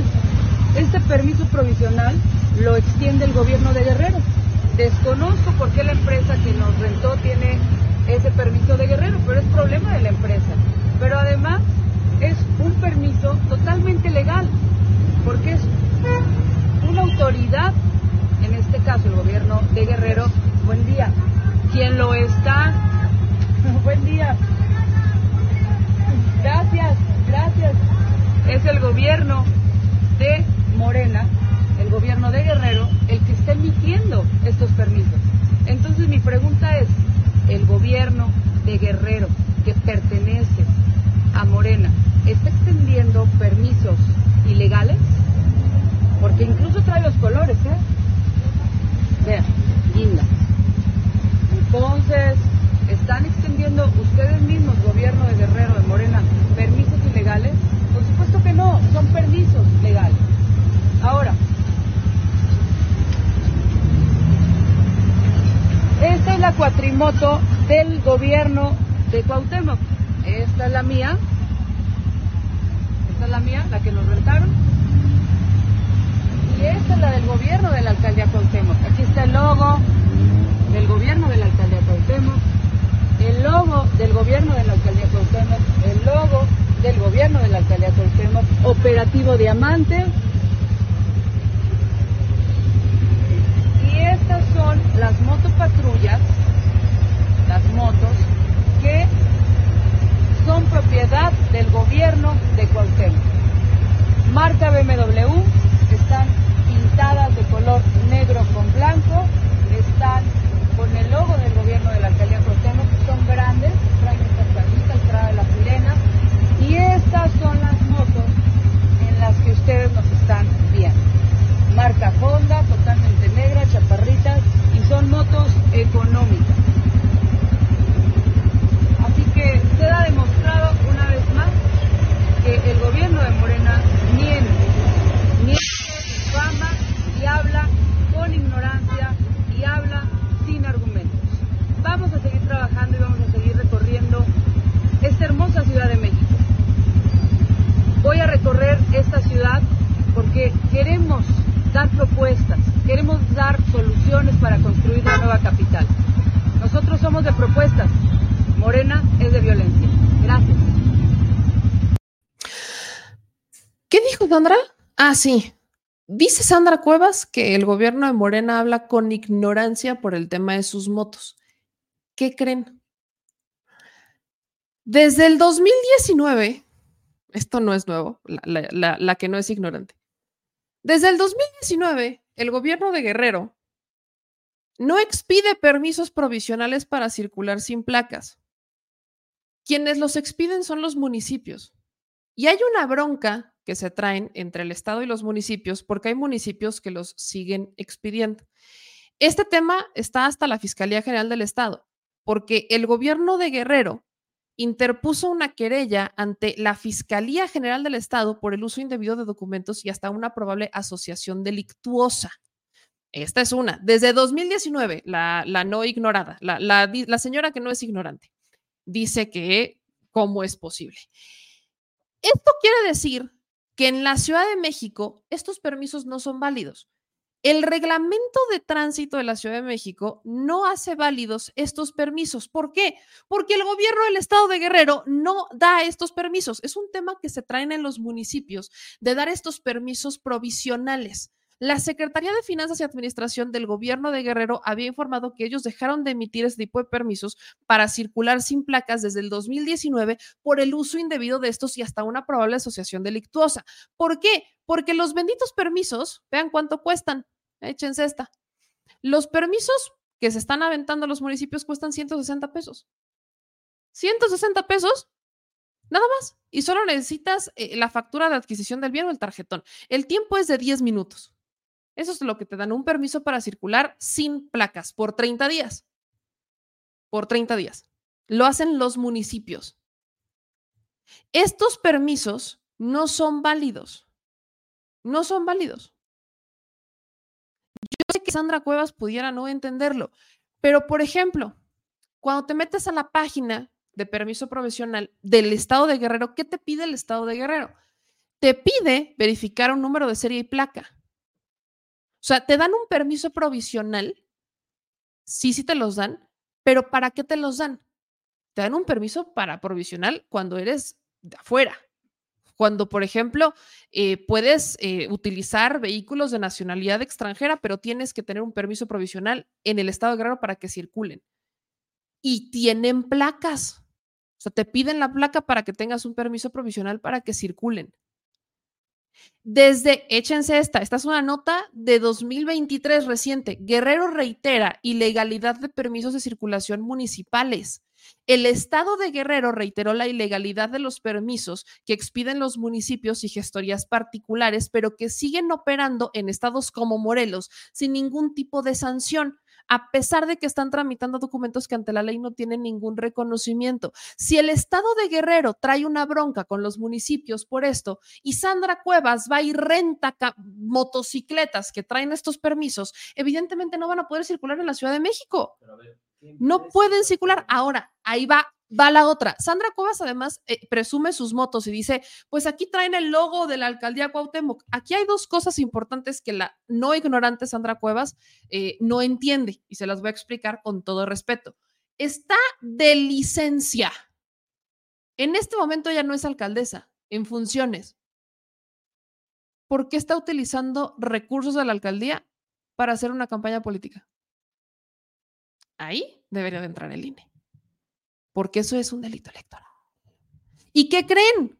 Ya estamos en tiempos electorales, porque aunque oficialmente no han iniciado las campañas, desde septiembre el Instituto Nacional Electoral abrió la sesión permanente que dura más de un año por las elecciones 2023-2024. Entonces, en este momento el INE, el PRI, PAN, PRD, Movimiento Ciudadano, Morena, todos deberían de estarse quejando en la famosa comisión de quejas, porque Sandra Cuevas con licencia está haciendo recorridos para promocionar su imagen personal utilizando motocicletas rentadas y que probablemente las rentó la alcaldía Cuauhtémoc porque traen los logos de la alcaldía Cuauhtémoc. Y la señora todavía dice, es que vean cómo miente el gobierno de Morena. Es que de verdad, lo voy a decir con todo respeto, pero qué ignorante señora se llena la boca hablando de que es que Morena es ignorante y no entiende, ni miren, déjenme les demuestro. Señora, usted está haciendo una campaña para promover su imagen. No debería de andarla haciendo con motocicletas con el logotipo de la alcaldía Cuauhtémoc, porque en este momento está de licencia. Si las quería hacer, póngale el nombre de Sandra Cuevas en blanco, en rosa, en verde, el color no me interesa. Pero Sandra Coes está promocionando su imagen con motocicletas rentadas que no están debidamente registradas, que no tienen placas y que tienen permisos del estado de Guerrero para circular sin placas, que son ilegales y que hay una bronca judicial respecto a la legalidad de estos permisos. Y todavía se queja porque se llevan sus motocicletas al corralón. A mí no me interesa si son Honda, si son itálicas, si son BMW. A mí me interesa con qué dinero las estás rentando que probablemente no es el de Sandra Cuevas, que la señora no ha entendido cómo funciona el tema electoral, que se está metiendo en una bronca y que nadie lo está viendo. Me impresiona que no he visto que hayan presentado una queja en el Instituto Electoral del Estado, o sea, de la Ciudad de México más bien, o del Instituto Nacional Electoral, que no hayan presentado una queja en contra de esta señora que está rentando una flotilla de motos, porque no es una y no son dos, son más de 20 motocicletas rentadas y que no están identificadas. O sea, estas motos perfectamente se pudieron haber utilizado para cometer algún delito y como no tienen placas, pues nadie va a saber y no las van a rastrear. Es por eso que está la disputa de las famosas placas en el estado de Guerrero, porque los municipios lo siguen validando. Y la fiscalía no. Y Sandra Cuevas vaya habla de es que no sean ignorantes. ¿Ignorantes, disculpa? La que está exhibiendo su ignorancia es usted, señora. No la quieren en el PRI, no la quieren en el PAN, no la quieren en el PRD, no la quieren en el Movimiento Ciudadano, porque ni siquiera la han reclamado. No la quieren ni siquiera en Morena. Vaya, ni Ricardo Monreal ha salido a abogar por ella. Sandra, ¿cuántos días más van a tener que pasar para que entiendas que la gente de la Ciudad de México no te quiere? Hija, no te queremos ahora sí que Fuchi, vámonos a su casa. Y, Fuchi caca. Y, sobre todo diría yo, Sandra, digo, si yo pudiera lo presentaría, pero ojalá Morena, PT Verde, ah, PRI, PAN, PRD, el PRI, esta diputada del PRI, que, que, fue a la central de Abastos, la, la diputada Cintia, ojalá alguien, alguien, abra los ojos y presente una queja por el uso de recursos públicos de una alcaldía en temas políticos, algo que no debería de estar pasando. Porque Sandra, es que son de la alcaldía. Hija, tienes licencia. Si vas a hacer campañas con tu lana, no con la del pueblo de la Cuauhtémoc. No seas ignorante, mamita, por Dios. Por Dios, de verdad, híjole, qué cosa. qué cosa. Les dije, hoy ando filosa. Les dije que hoy ando filosa. Dice aquí Kiko Morales, amiga, date cuenta, ¿no? Amiga, date cuenta. Y seguimos hablando de la Ciudad de México. Sí, sí, sí. Eh, vamos a la tercera mujer. Vamos a la tercera mujer del productor. Margarita Zavala.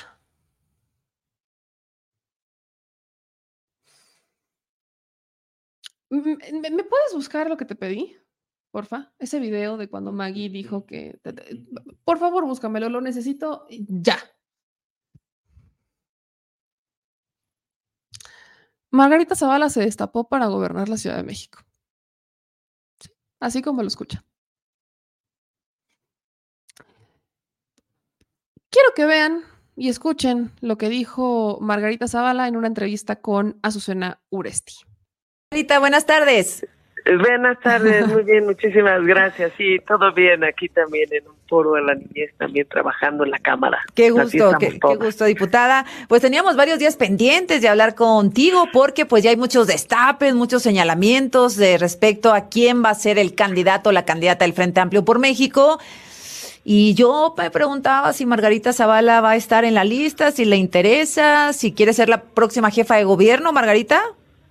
Bueno, desde luego a mí es una es en la ciudad que vivo, que en la que nací, en la que he formado mi familia y por supuesto yo lo que he pedido es mirámonos bien, no hay que descartarnos y yo creo que la oposición y en este caso el Frente Amplio tiene que tener una visión estratégica. Y en ese sentido he dicho por favor no no nos des, no me desca digamos no me descarten no es por favor sino no más bien no no hay que descartarse. No me descarten míranme míranme junto con otras posibilidades que pues también son muy respetables y que desde luego tienen una experiencia también distinta a la mía en términos de alcaldía. Es decir, Margarita Zavala, eh, hoy diputada federal, sí va a participar en el proceso de selección de candidato del Frente Amplio para la Ciudad de México.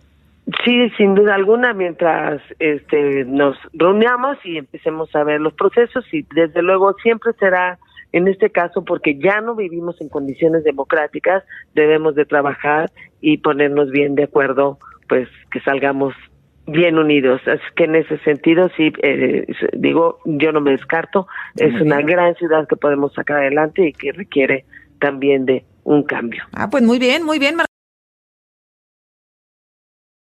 Ah, pues muy bien, muy bien, muy bien. Sí, sí, sí, usted escuchó bien. Margarita Zavala se destapa con Azucena Oresti para ser jefa de gobierno de la Ciudad de México.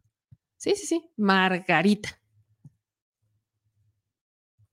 De- ¿Es, es, es- en serio? O sea, Ma- Margarita Zavala. Margarita Zavala, la, la que se bajó de la contienda presidencial en el 2018. Margarita Zavala, la, la que no aguantó el debate. Margarita Zavala, la que eh, en las encuestas estaba para el perro. Margarita Zavala cree que porque ganó el primer, o sea, este es el, el- el primer este, momento, vaya, digamos que es la, la primera vez en la historia de Margarita Zavala que ella gana una elección, porque todo lo que había conseguido fuera de su matrimonio con Felipe Calderón fue pues básicamente una eh, plurinominal, o era plurinominal o eran cargos que ahí iba este, pues, sacando, ¿no? Margarita Zavala decide que se baja de la contienda en 2018. Zavala eh, es una mujer que la tuvieron que ayudar y ayudar y ayudar a hacer un discurso. Margarita Zavala le está rogando al PAN, al PRI y al PRD que la consideren, porque cree que si ganó una diputación por los votos o la, el distrito de la Miguel Hidalgo, cree que ya va a ganar la Ciudad de México. No, Margarita Zavala no es diputada de Iztapalapa, en donde pues tienes un voto muy fuerte. No, Margarita Zavala tampoco es de la Cuauhtémoc. Margarita Zavala no es ni de la Benito Juárez. Margarita Zavala es de la Miguel Hidalgo. Miguel Hidalgo que no, es que ella gana por, o sea, está, ella gana, ella gana por la Miguel Hidalgo, aunque vive en Álvaro Obregón. O sea, sí sabemos que vive en, eh, exactamente igual que Tabe. Margarita Zavala, Margarita Zavala, ¿con qué descaro? ¿con qué cara quiere ser jefa de gobierno? El problema de Margarita Zavala es que no la consideraron ahorita, ¿no? Sabemos que el PAN, el PRI y el PRD ya eligieron a sus candidatos. Pero, ¿se acuerdan cuando les he dicho que la historia está para hacer memoria? Lo que decía Paco Ignacio Taibo en, en, la, en el aniversario de Morena por los 12 años. Y la historia está para hacer memoria, porque si no se repite, los errores se repiten. Lo que acaban de escuchar, ya lo habíamos escuchado antes. ¿Cuándo? Hace ocho años, cuando el Partido Acción Nacional no la había elegido para ser candidata. Escuchen este mensaje de hace ocho años, que es tan similar al que da hoy Margarita Zavala al destaparse por la Ciudad de México. Buenas tardes. En días pasados comenté mi parecer sobre los resultados electorales obtenidos por el PAN. Dadas las graves circunstancias actuales, considero que el PAN debe buscar entre sus liderazgos un dirigente nacional de consenso. El partido tiene hombres y mujeres a la altura de este desafío y confío en que en el PAN podremos tomar la mejor decisión. Los resultados de la jornada electoral del domingo pasado arrojan valiosas lecciones que debemos entender y atender. Los mexicanos han mostrado un enorme nivel de responsabilidad cívica al salir a votar. Gracias a ellos, hubo muchos cambios a nivel local. Los votos de los ciudadanos sirvieron para castigar a malos gobiernos, sea a través de la alternancia política, de nuevas agrupaciones políticas o a través de candidaturas independientes. Los ciudadanos están haciendo lo suyo en nuestra democracia, los políticos no. México no está creciendo económicamente como se necesita. No contamos con un sólido Estado de Derecho y ha habido un deterioro generalizado de la vida pública. La persistencia y agudización de estos problemas abren una enorme distancia entre los políticos y los ciudadanos que se traduce en el descrédito de los partidos y de la propia política. ¿Ven? O sea, lo que dijo cuando meten a Ricardo Naya y a ella no, es muy parecido a lo que está diciendo ahorita, solo que ahorita literal le está rogando a los partidos políticicos que, que, la consideren. O sea, escuchen, escuchen otra vez lo que dijo Margarita al destaparse por la Ciudad de México con Azucena Oresti. Escuchen esto. Pues, buenas tardes, muy bien, muchísimas gracias. Sí, todo bien aquí también en un foro de la niñez, también trabajando en la Cámara. Qué gusto, qué, qué, gusto, diputada. Pues teníamos varios días pendientes de hablar contigo porque pues ya hay muchos destapes, muchos señalamientos de respecto a quién va a ser el candidato o la candidata del Frente Amplio por México. Y yo me preguntaba si Margarita Zavala va a estar en la lista, si le interesa, si quiere ser la próxima jefa de gobierno, Margarita.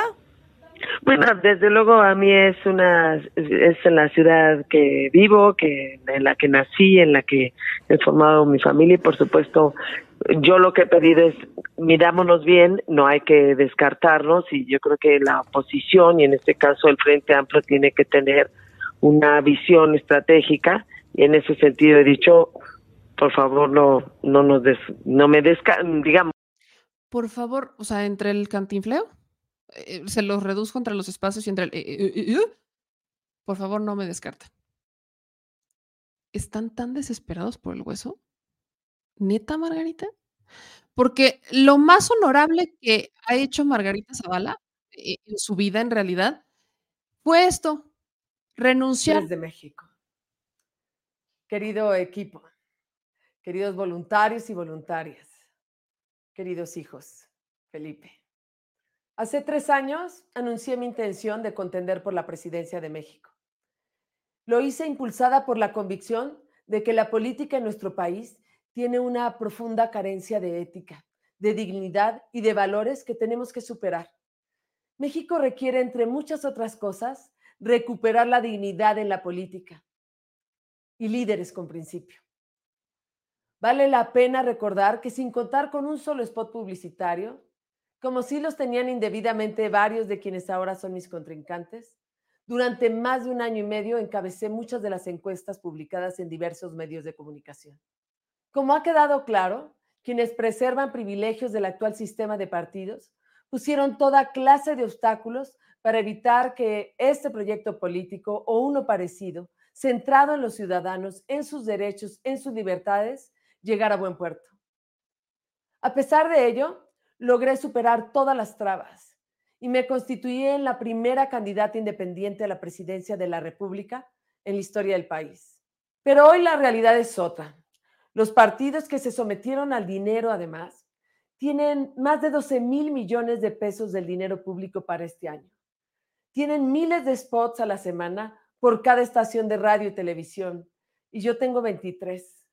Y a medida que se acerca la elección, los electores dejan de valorar lo que los candidatos realmente proponemos para concentrar su decisión. Pero, ¿qué es lo que Margarita Zavala realmente proponía? Porque se queja, ¿no? Que fue por un tema de dinero y, no sé qué tanto. Pues aquí hay una serie de compilaciones, porque en realidad Margarita Zavala lo que nos ha aportado es un amplio conocimiento de memegracia, este, un- una ma- manera muy interesante de ver la política desde la risa, desde el meme y desde la comedia, porque estas eran las propuestas de Margarita Zavala. Avísenme si alguien las entiende. Al a los delincuentes. Bueno, Ricardo se, se equivoca en el sentido que no, no es falta con lo que tiene a su mano, con todos los instrumentos legales. No es un asunto que criminalicemos a los, a los pobres. Pues no solo utili- utilizaría la policía para defenderte del de defenderte de los políticos corruptos, cerrar el, el- cerrar los los espacios a la corrupción es consolidar el sistema nacional anticorrupción. Io non capisco lo che dice, non capisca, però ben capisco, eh? O también de los que más nos han indignado, y también de los que más nos han indignado. Una de las medidas que yo pro- propondrí- propondría y propongo, necesitamos la partici- participación de todos. Y, a y ayudarnos de la sociedad civil. Si no me hubi- hubieran acompañado miles de hombres y mujeres valientes, así de difícil. Amo 3, 2, 1, lo que hacían en ese momento, amo, amo con todas mis fuerzas, amo con todo mi ser. Eh, este, así de difícil está la cosa, la neta. Sí, está, está bien complicadísima. Y, y yo solo quiero hacer esta acotación. Maggie, querida Maggie, no puedes ni con la oratoria, hija. Con todo respeto. Margarita Zavala no puede ni hablar en, en su destape con Azucena Uresti, literalmente dice, porfa, no me descarten. Me- recordó un poquito como al chavo, ¿no? Como cuando agarra sus cosas, se sale de su, de su barril y agarra sus cosas y ya se va, ¿no? Y le dicen, chavo, bueno, más o menos así, así, así sentí eh, a- a Margarita Zavala intentando, rogando, suplicando que la incluyan en el proceso, porque hay que medirnos todos. El PAN, el PRI y el PRD ya eligieron dos. Margarita está haciendo lo mismo que hizo hace ocho años. Sabía que el candidato iba a ser Ricardo Anaya, armó todo un show posterior a eso. No, no hizo nada para que la eligieran antes, que creyó que solo por ser esposa de Felipe Calderón le iban a dar un lugar. Eh, la señora no lo consigue por el PAN, llega Ricardo Anaya, sabemos que pierde, ella se va por una candidatura independiente, eh, renuncia a mitad de la campaña porque dice que todos tienen más dinero y que nadie escuchó sus propuestas. Es imposible entender tus propuestas, Margarita. No es que no las queramos escuchar, es que no las entendemos, porque para decirlas tienes que leer y ni leer el prompter bien puedes. Ese es el problema. Margarita, o sea, ¿es en serio? Tengo, miren, no es que me quiera burlar, pero es que Margarita Zavala, me voy a poner muy seria. Es un insulto para las mujeres. Lo digo bien, bien neta. Porque si algo a mí me frustra es criticar a una mujer por ese tipo de acciones. Pero cuando se necesita hacer esta crítica, se necesita. Margarita Zavala, ¿qué ha hecho en la Cámara de Diputados? ¿Intentar dar algún discurso sin cantinflear? Estuvo ausente, se iba a España. ¿Qué destacado ha hecho Margarita Zavala? ¿Qué destacadas cosas o qué notables circunstancias o qué ha hecho Margarita Zavala por la gente de la Ciudad de México? Nada. Calentar una banca en la Cámara de Diputados, eso es, eso es mérito como para ser jefa de gobierno. Miren, yo sé que la, o sea, que Margarita Zavala llegue a ser candidata, vaya, solamente si fuera independiente y jugando como a la de Sandra Cuevas. Pero esa manera de aferrarse al hueso cuando de verdad es- eres más gris, cuando la gente no confía en ti. ¿En serio eso es lo que quieren decirle a la gente? Sí, claro, yo aquí tengo con este es mi... ¿Cuál es la carta de presentación de Margarita Zavala? Que se disputa un concurso de oratoria con Lady Coral, no tiene nada que ofrecerle a la Ciudad de México. Lo único que quiere es amarrar hueso y fuero, diría yo. Pero qué necesidad de ser la candidata o ser la mujer más memeable, con todo respeto. No insulten más a las mujeres. Si quieren ser candidatas, den respuestas, den propuestas, profesionalícense, vayan a cursos de oratoria, hagan algo para que la gente pueda entender sus propuestas, pero por sobre todo y cada una de las cosas, no digan algo que no puedan sostener. Comprueben lo que dicen. Es más, lo que les digo siempre, más hechos y menos verbo, porque la gente hoy, más que nunca, quiere acciones, no palabras. Y con Margarita, las palabras son muy complicadas y los hechos simplemente no existen. Vámonos con más temas, mi gente, porque todavía tengo un par de cositas más, así que abróchense los cinturones y vamos a darle. Cámara de Diputados, ¿se acuerdan que me venían preguntando desde hace un par de días que qué onda con la reforma de las 40 horas laborales? Yo sé que se acuerdan porque me lo estuvieron pidiendo mucho. Pues ya se está desbloqueando el tema, ¿sí? Aquí les comparto lo que dijo Nacho Mier sobre estas 40 horas porque ya va a salir en la Cámara. Eh, ayer también ya definimos la ruta de una de las principales iniciativas que ha impulsado Morena, yo en lo particular, y mi compañera Susana Prieto se refiere a reducir la jornada laboral.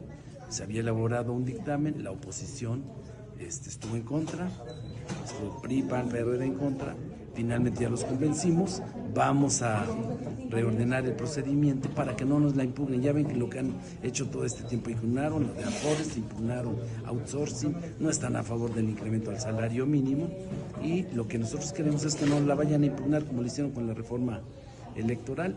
Entonces es una buena noticia, empiezan los parlamentos el próximo lunes, estén pendientes, los vamos a, difundir en todas las redes y en el canal del Congreso. Con oportunidad el día lunes les damos toda la programación para que estén pendientes, académicos, estudiantes, este, estudiosos del derecho, del derecho laboral, eh, investigadores, universidades, sindicatos, eh, trabajadores en lo individual y los empresarios también, para escuchar las voces de todos. Expertos en seguridad social, en derecho constitucional, para que conozcan esta reforma que está consagrada en la Constitución como un derecho, el derecho al descanso. Ahí está. ¿Qué es lo que quiere decir esto? Que va a haber parlamento abierto porque la oposición no estaba muy contenta con esta reforma de las 40 horas laborales. Vamos a escuchar lo que dijo Susana Prieto, que es otra legisladora de Morena que también está impulsando muchísimo esta reforma para modificar las horas laborales por ser la quien presentó la iniciativa. El lunes se reúne el grupo plural, arranca el Parlamento el 16 de octubre, será prácticamente todos los lunes a excepción de los días que tenemos inhábiles. Tentativamente tenemos 16 de octubre, 23 de octubre, 6 de noviembre y 13 de noviembre para las discusiones. Las conclusiones del Parlamento abierto se van a dar a conocer el 21 de noviembre. Esto quiere decir que durante el tiempo que estemos trabajando como diputados, Ahí está. Entonces, para noviembre vamos a saber qué onda con el tema de las 40 horas. ¿Qué es lo que significa?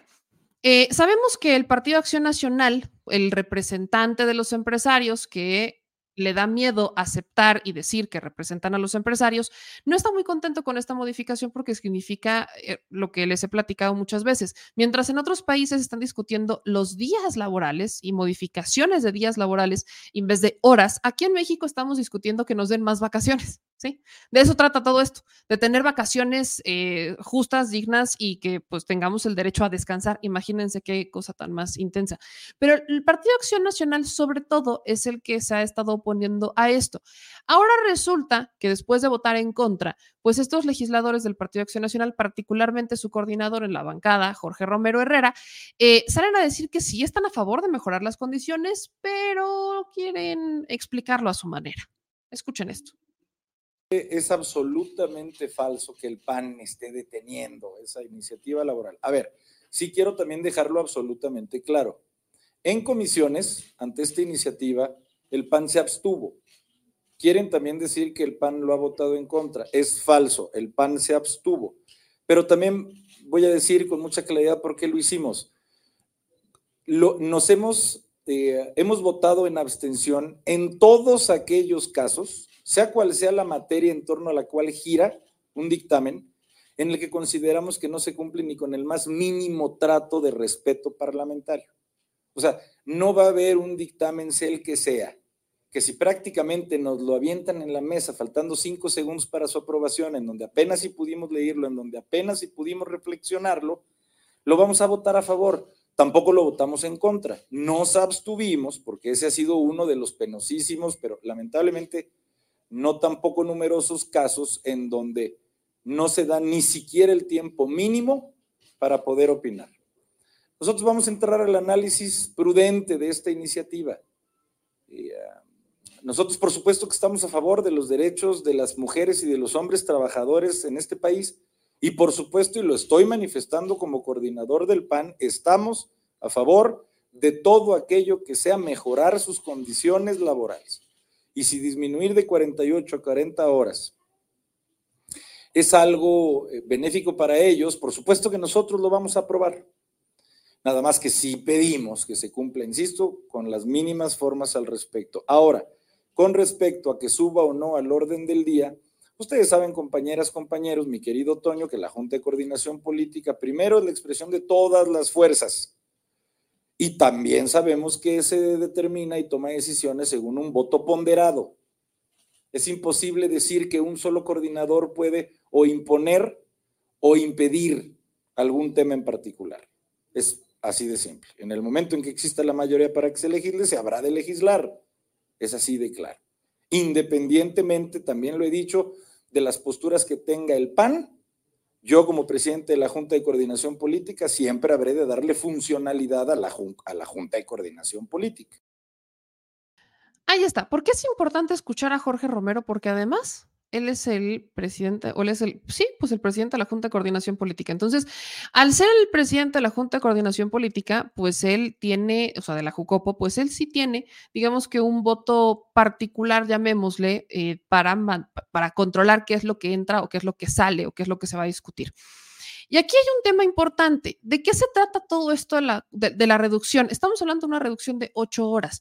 Actualmente tenemos 48 horas laborales y eh, lo que se propone es reducirlo a 40 horas laborales. ¿Cuál es la bronca que no quieren aceptar como tal en el PAN, eh, decirla abiertamente? Porque esta es una reforma que por supuesto favorece a los empleados al darles más horas de descanso. Además de esto está la de vacaciones dignas. O sea, esta es la reforma de 40 horas y además está una de vacaciones dignas para que, también se aprobó y demás y que solamente pues requiere que se siga el proceso legislativo. Pero, ¿cuál es la bronca de los empresarios que están detrás de eh, los panistas? Que al implementar esta reforma de reducir de 48 a 40 horas, eh, van a tener que contratar más empleados para poder cumplir con sus objetivos corporativos. Eh, esto es importante entenderlo.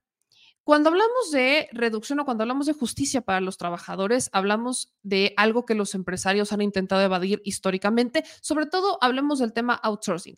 Acuérdense que esta administración, la de Andrés Manuel López Obrador, le ha venido dando unos apretones a los empresarios para quitar ciertos privilegios y empezar, pues, empezar a hacer un poco de justicia, porque tampoco es eh, que en seis años vayan a lograr revertir lo que se hicieron en décadas. ¿Qué es lo que pasa con el outsourcing? Cuando en tiempos de Calderón, cuando era Javier Lozano el secretario del Trabajo, se aprueba una reforma con muchos vacíos para que las empresas pudieran tener una dinámica de subcontratación, ¿no? Que permitía una dinámica legal de subcontratar a otras empresas para que te dieran servicios que tú como empresa no pudieras hacer. Estaba quizás un poco más enfocada hacia los emprendedores. Pero esos vacíos permitieron que algunas empresas, entre ellas algunos medios de comunicación y otras, subcontrataran su mano de obra para evitar tener una responsabilidad con el trabajador. Entonces, cada tres meses te hacían un contrato nuevo para que ni siquiera tuvieras esta, eh, pues tuvieras un historial, no, hicieras este, todo esta, tu vigencia, ¿no? no, no, que no la tuvieras, que no fueras acumulando meses para evitar que ellos tuvieran que darte pues aguinaldos y demás. Entonces, al tener todo esto en cuenta, cuando llega la administración de Andrés Manuel López Obrador, regulan la ley del outsourcing y dicen que solamente puedes subcontratar lo que tu empresa no pueda hacer. O sea, si eres una empresa que se dedica, por ejemplo, a la manufactura y quieres contratar a los empleados que van a operar las máquinas para hacer la manufactura, simplemente no puedes porque tú te dedicas a eso y tú deberías de tener a los empleados. Pero si tú quieres contratar a una empresa que tenga eh, cierto personal eh, especializado para hacer cierto trabajo en tu empresa que tú no puedes hacer porque tu personal no está capacitado, lo podrías hacer y tiene que estar debidamente justificado. De ahí va todo esto y de ahí se desemboca un cierto enojo por parte de empresarios porque existen diferentes formas de contratar en México. Existen empleos, o sea, existen eh, contratos temporales y demás, pero hay muchos empresarios que para no perder utilidades han buscado desviar la ley y siguen utilizando el outsourcing o no te pagan justo las horas extra, por ejemplo, ¿no? En México, el promedio de horas laborales por semana es de 45 horas, que es tres horas menos que el máximo legal. Lo que hoy se busca con la reforma de las 40 horas, que se va a abrir en un parlamento abierto a partir del de lunes, este, ¿qué va a ser lunes 6, 7, lunes 8?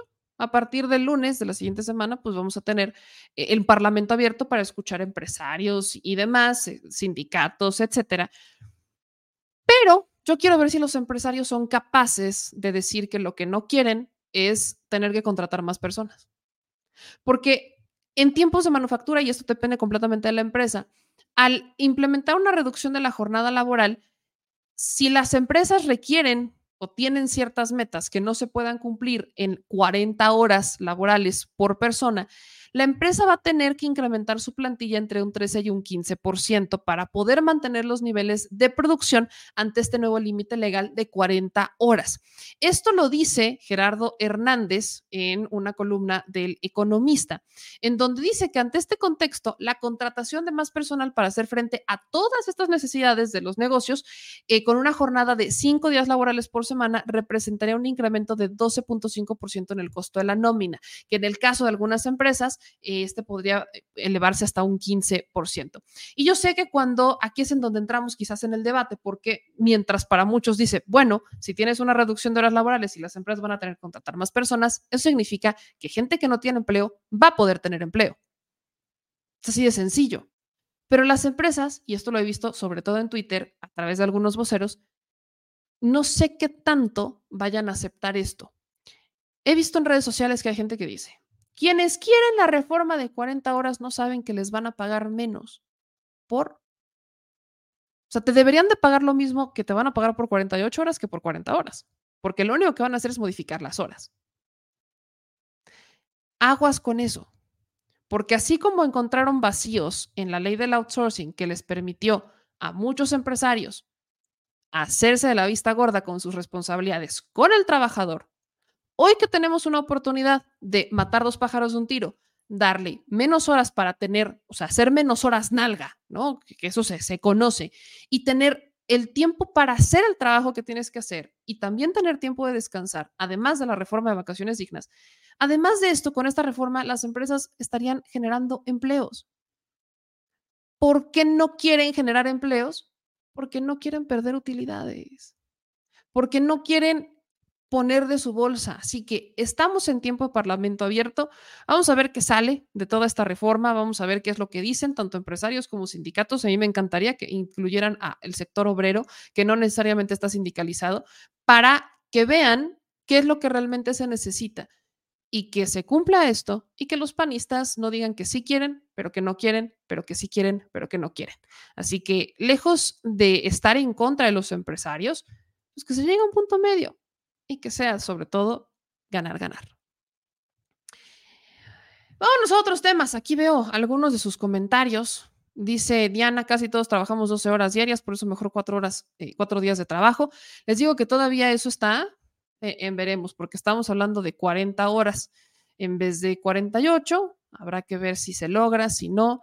Este va a ser un proceso bastante tedioso, como lo hemos estado advirtiendo. Pero vámonos ahora sí a temas internacionales. Señor productor, ¿estás listo para Migrante TV? ¿Cómo de que no? Claro que sí. Vamos a Migrante.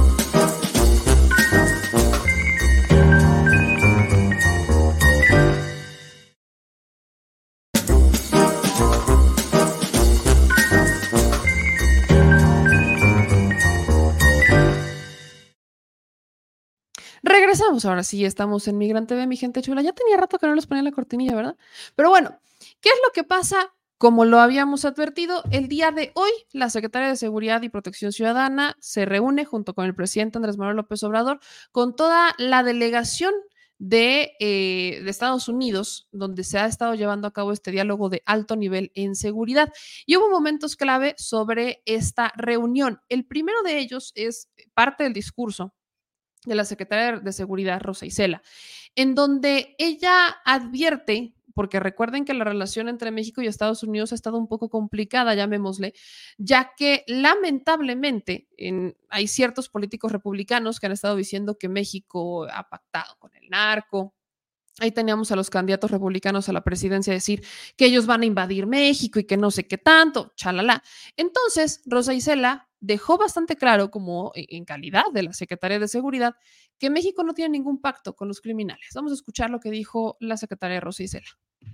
Desde el inicio del gobierno del presidente Andrés Manuel López Obrador, combatimos a todos los cárteles porque no tenemos pactos. Hemos detenido a más de 78 mil delincuentes, de los cuales 4 mil eran objetivos prioritarios. Aseguramos más de 2 mil laboratorios, 900 este año. Incautamos más de 184 toneladas de cocaína, 7.6 toneladas de fentanilo y más de 44.700 armas de fuego de alto poder. Eso fue un poco de lo que dijo la secretaria de Seguridad Rosa Isela respecto a esta reunión. Hubo una junta posterior en la que ya eh, dieron como el informe de todo lo que se platicó en este o en el marco del diálogo de alto nivel de seguridad entre México y Estados Unidos y básicamente acordaron reforzar el trabajo de prevención del consumo de drogas particularmente el fentanilo, en campañas para evitar que los jóvenes caigan en estas adicciones. Van a priorizar las causas que generan eh, la violencia con programas sociales universales. Siguen siendo las propuestas del presidente López Obrador. En una propuesta de la Secretaría de Marina es que junto con la canciller Alicia Bárcena van a efectuar una coalición, una reunión de países productores de precursores químicos de uso dual, o sea, como el fentanilo, para regular el mercado, para establecer controles y evitar el tráfico ilegal. Vamos a escuchar un poco de esta rueda de prensa que dieron posterior a la reunión. Eh, ahí estaban todos los integrantes, salvo el presidente López Obrador. A la delegación de Estados Unidos, encabezada por el secretario de Estado, Anthony Blinken, también saludar al fiscal Garland, al secretario Mallorcas y por supuesto a la enviada especial del presidente Biden, Liz Sherwood Randall, y es muy importante su presencia aquí porque somos vecinos, somos socios y somos aliados. Estamos concluyendo una muy importante jornada de trabajo del diálogo de alto nivel de seguridad a través de las mesas desde el establecimiento del entendimiento bicentenario que se llaman proteger a nuestra gente, prevenir delitos transfronterizos, perseguir criminales y hoy hubo una sesión especial sobre la migración. Ahí se expusieron avances y retos en esos temas. Y también hubo acuerdos y comentarios sobre algunas de las cuestiones, algunas ya se están trabajando, otras son nuevas propuestas. Acordamos reforzar el trabajo de prevención del consumo de drogas sintéticas, en especial del fentanilo, con campañas para evitar que los jóvenes caigan en adicciones. Priorizar las causas que generan la violencia con programas sociales universales para que la población, en especial los jóvenes, cuenten con opciones de desarrollo y crecimiento.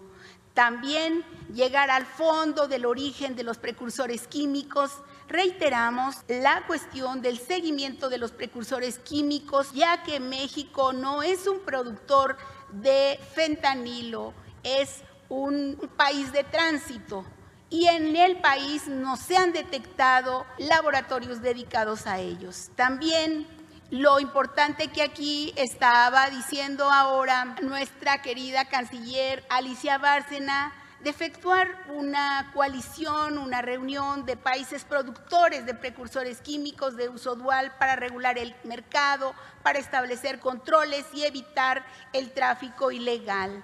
De esta manera actuamos en favor de la salud de nuestros pueblos. Esta es una propuesta de la Secretaría de Marina y vamos a avanzar en la coalición que actualmente tiene Estados Unidos en este tema. Llegar a un acuerdo internacional en beneficio de las poblaciones para que los precursores químicos se comercialicen eh, con todas las reglas y controles de los destinos finales.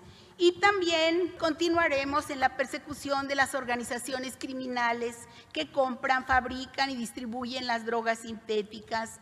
Otro punto es la solicitud de México al apoyo del vecino país para frenar el ingreso ilícito de armas de alto poder.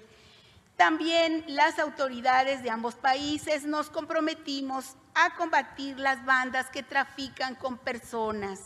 Esta labor coordinada entre nuestras naciones tiene el objetivo común de regresar la paz y tranquilidad a nuestras comunidades. Y esto solo será posible si trabajamos unidos porque somos más fuertes cuando estamos en alianza y podemos ser más eficientes en la solución de los problemas que no son comunes.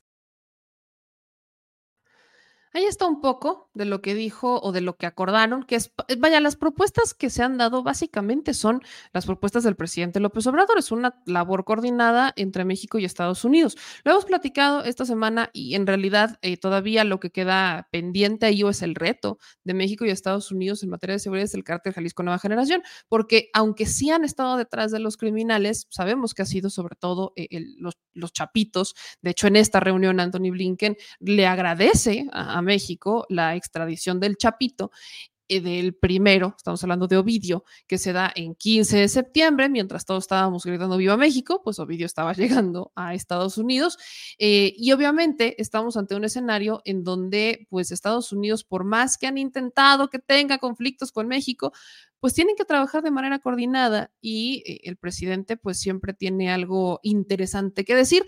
Así fue como de hecho el presidente López Obrador inició esta reunión junto con Anthony Blinken, el secretario de Estado de Estados Unidos y otros funcionarios sobre el diálogo y ustedes se podrán dar cuenta que pues así como que digas que el presidente está muy preocupado y muy atormentado por Estados Unidos, en realidad no.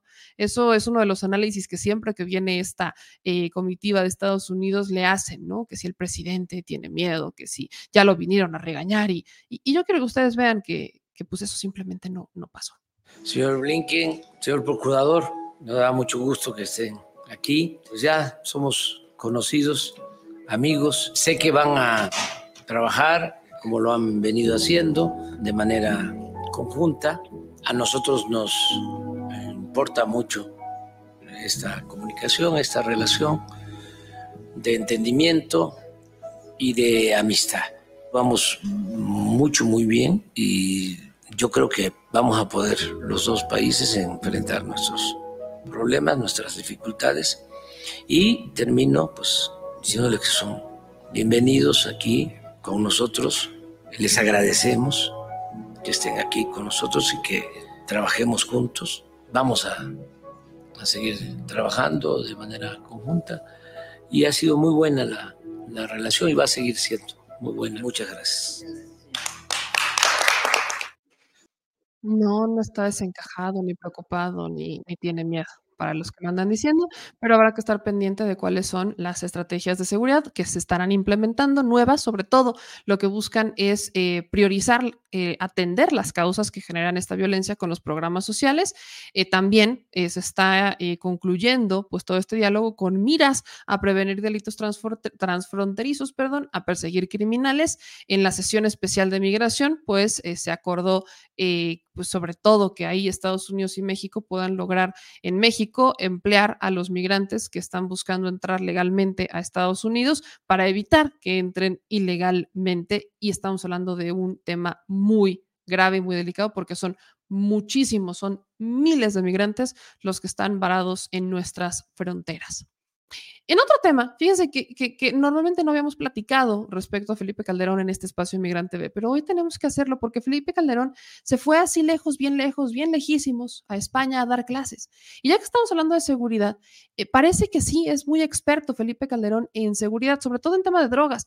Vean qué tan experto es y las clases que se está aventando, el masterclass de cómo vender droga en bolsitas de un gramo, impartido por el expertazo en cócteles, Felipe Calderón. está el valor agregado en el narcotráfico.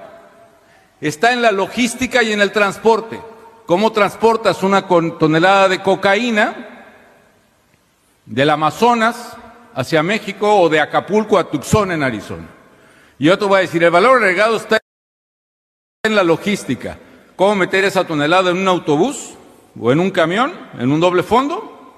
Meterlo a la carretera, pasar la frontera, sobornar a un agente americano y entregarlo en Tucson.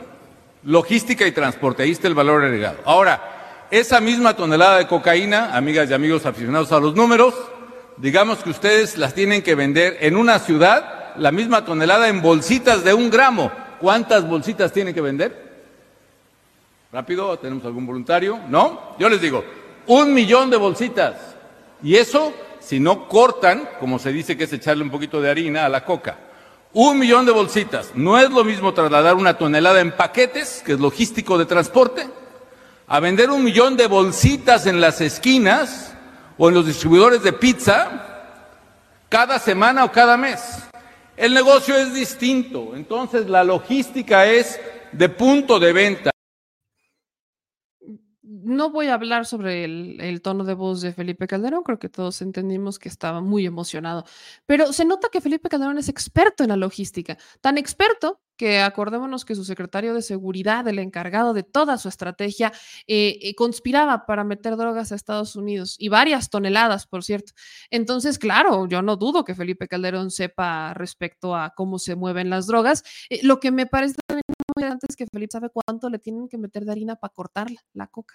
Eh, es también muy, muy interesante su nivel de expertise. Pero fue en esta misma conferencia donde eh, Felipe Calderón dijo que México o las elecciones de México, las elecciones de 2024, debían estar observadas por Estados Unidos. Les digo, eso de ser serviles se les da mucho a los políticos del PAN y del PRI.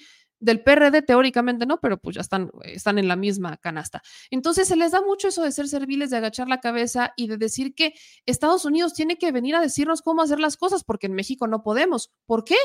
¿Quién les dijo eso? ¿De verdad es, es neta que quieren que Estados Unidos meta las manos?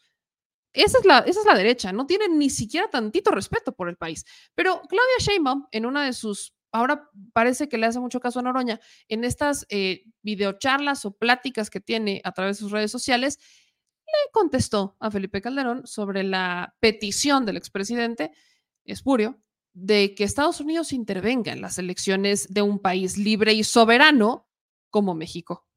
presidente Calderón, que por cierto no ganó, se robó la presidencia, que gobernó México entre 2006 y 2012, propuso que la oposición, encabezada por Xochitl Gálvez, acude a Estados Unidos y al ejército mexicano, imagínate, para plantearles que vigilen la legalidad de las elecciones generales del 2024. Fíjense, o sea, un presidente que llegó con un fraude electoral ¿Sí me cacha? Un presidente espurio que llega con un fraude electoral que él mismo dijo, haya sido como haya sido, ahora pide que Estados Unidos vigile las elecciones. No es necesario. Nosotros somos los demócratas. Si nosotros toda la vida hemos luchado por la democracia. Además, ¿cómo es posible que pidan que un gobierno extranjero intervenga en temas que solo le competen a los mexicanos y a las mexicanas? Las elecciones las cuida el pueblo de México. Por eso el presidente López Obrador ganó por una amplia mayoría en el 2018. Y por eso la transformación no tiene marcha atrás, porque eso es lo que desea el pueblo de México. Así va a ser. Así que no anden pidiendo intervención en otro lado. Y luego al ejército mexicano. Pues el único comandante de las Fuerzas Armadas es el presidente de la República. Muy mal, muy mal, Calderón. Muy mal, Calderón, insisto. Y hablando de Claudia Sheinbaum, nada más por aprovechar este clip, quiero compartirles que parece que va a estar en Los Ángeles. Estoy compartiendo este tweet, aquí lo, lo pone el eh, Molotov MX, en donde están organizando un evento de la doctora Claudia Sheinbaum en California. Entonces le están pidiendo a todos los que viven en California, Los Ángeles particularmente, que si gustan colaborar con la organización del evento, pues llenen un formato que se los voy a compartir. Aquí está este es el famoso formatito. Se los voy a compartir por el chat, por si ustedes quieren colaborar. Ahí está y le pido a los moderadores que me ayuden a compartirlo porque eh, parece que Claudia Sheinbaum va a hacer una visita a Los Ángeles este próximo 21 de octubre 2023. Así que moderadores, ahí échenme la mano compartiéndolo para que, pues si alguien quiere acudir, le caiga. Y seguimos en temas de seguridad, oígame, porque fíjense que hablando de Estados Unidos y hablando de todo, particularmente esta, eh, pues esta situación de seguridad que se está viviendo, hay, hay un tema importante que ocurre en, pues a nivel internacional, porque capturaron a un narco mexicano con nexos en Ecuador. Miren, esta noticia la tenemos desde ayer, La, conocemos desde ayer, esta captura, ahí tienen al susodicho. Homero Magallanes González, que es considerado un destacado, entre comillas, miembro del cártel Beltrán Leiva, fue detenido en España. El cártel Beltrán Leiva es una organización criminal poderosa que opera en Colombia, Ecuador, Panamá, Costa Rica, Guatemala, México y Estados Unidos. Esto fue algo que señalaron los medios españoles. En realidad, este hombre fue detenido hace unas semanas. ¿no? Lo detuvieron hace ya un par de semanas en el aeropuerto madrileño de Barajas y fue trasladado inmediatamente a prisión. Pero España confirmó la noticia hasta el 3 de octubre. Eh, cuando él fue detenido, se encontraba junto a una mujer y los agentes detectaron eh, lo cacharon porque cuatro días antes el Departamento de Justicia de Estados Unidos había comunicado a España sus movimientos. Las autoridades norteamericanas tenían información de que había sacado un boleto de avión para regresar a su país, o sea, a México, porque el destino era de Iberia hacia la CDMX. En Estados Unidos lo están buscando por conspiración para distribuir cocaína con la intención de importarla a los Estados Unidos. Además, se cree que está detrás de una red que posee cocaína con la intención de distribuirla a bordo de una embarcación sujeta a la jurisdicción de Estados Unidos. Ambos delitos conllevan una pena máxima de cadena perpetua. Este hombre se ha opuesto a ser extraditado, Magallanes, según se lo comunicó a un juez este, en España en su audiencia porque pues él decreta que en realidad lo, esperan en Estados Unidos. El cártel Ventral Leiva, al grupo particular al que pertenece Magallanes, inició como parte del cártel de Sinaloa que controlaba el detenido narco Joaquín El Chapo Guzmán y recordemos que pues también su hijo este Ovidio Guzmán ya también está en Estados Unidos y ya se había declarado culpable, bueno, digo inocente, ¿no? Porque ya saben que todos son inocentes y son unas blancas palomas, ellos solamente se dedican a sus cultivos y a su ganado, ¿no? Esa es la de toda la vida. Entonces, entonces, eh, recordemos que el cártel Ventral le iba, sobre todo en tiempos de Felipe Calderón, este era el cártel que sí había sido atacado. Porque cuando Felipe Calderón dice que iban en contra del cártel de Sinaloa, es una vil mentira. Ellos iban en contra de quienes se convirtieron en enemigos del cártel de Sinaloa, tal cual iban detrás de los Beltrán Leiva. Por eso es que mataron al grande, para evitar, imagínense, si, si hubieran estado vivos los integrantes o las cabezas del cártel del Beltrán Leiva en el juicio de Genaro García Luna, lo que no hubieran dicho. O sea, García Luna ahorita estaría ya condenado desde hace meses y nosotros no estaríamos aquí esperando. Que por cierto, hablando de García Luna, buena noticia. México ya recuperó parte de los millones. Estamos hablando de más de 40 millones que ya recuperó México de este tema de Genaro García Luna, esa es una buena noticia.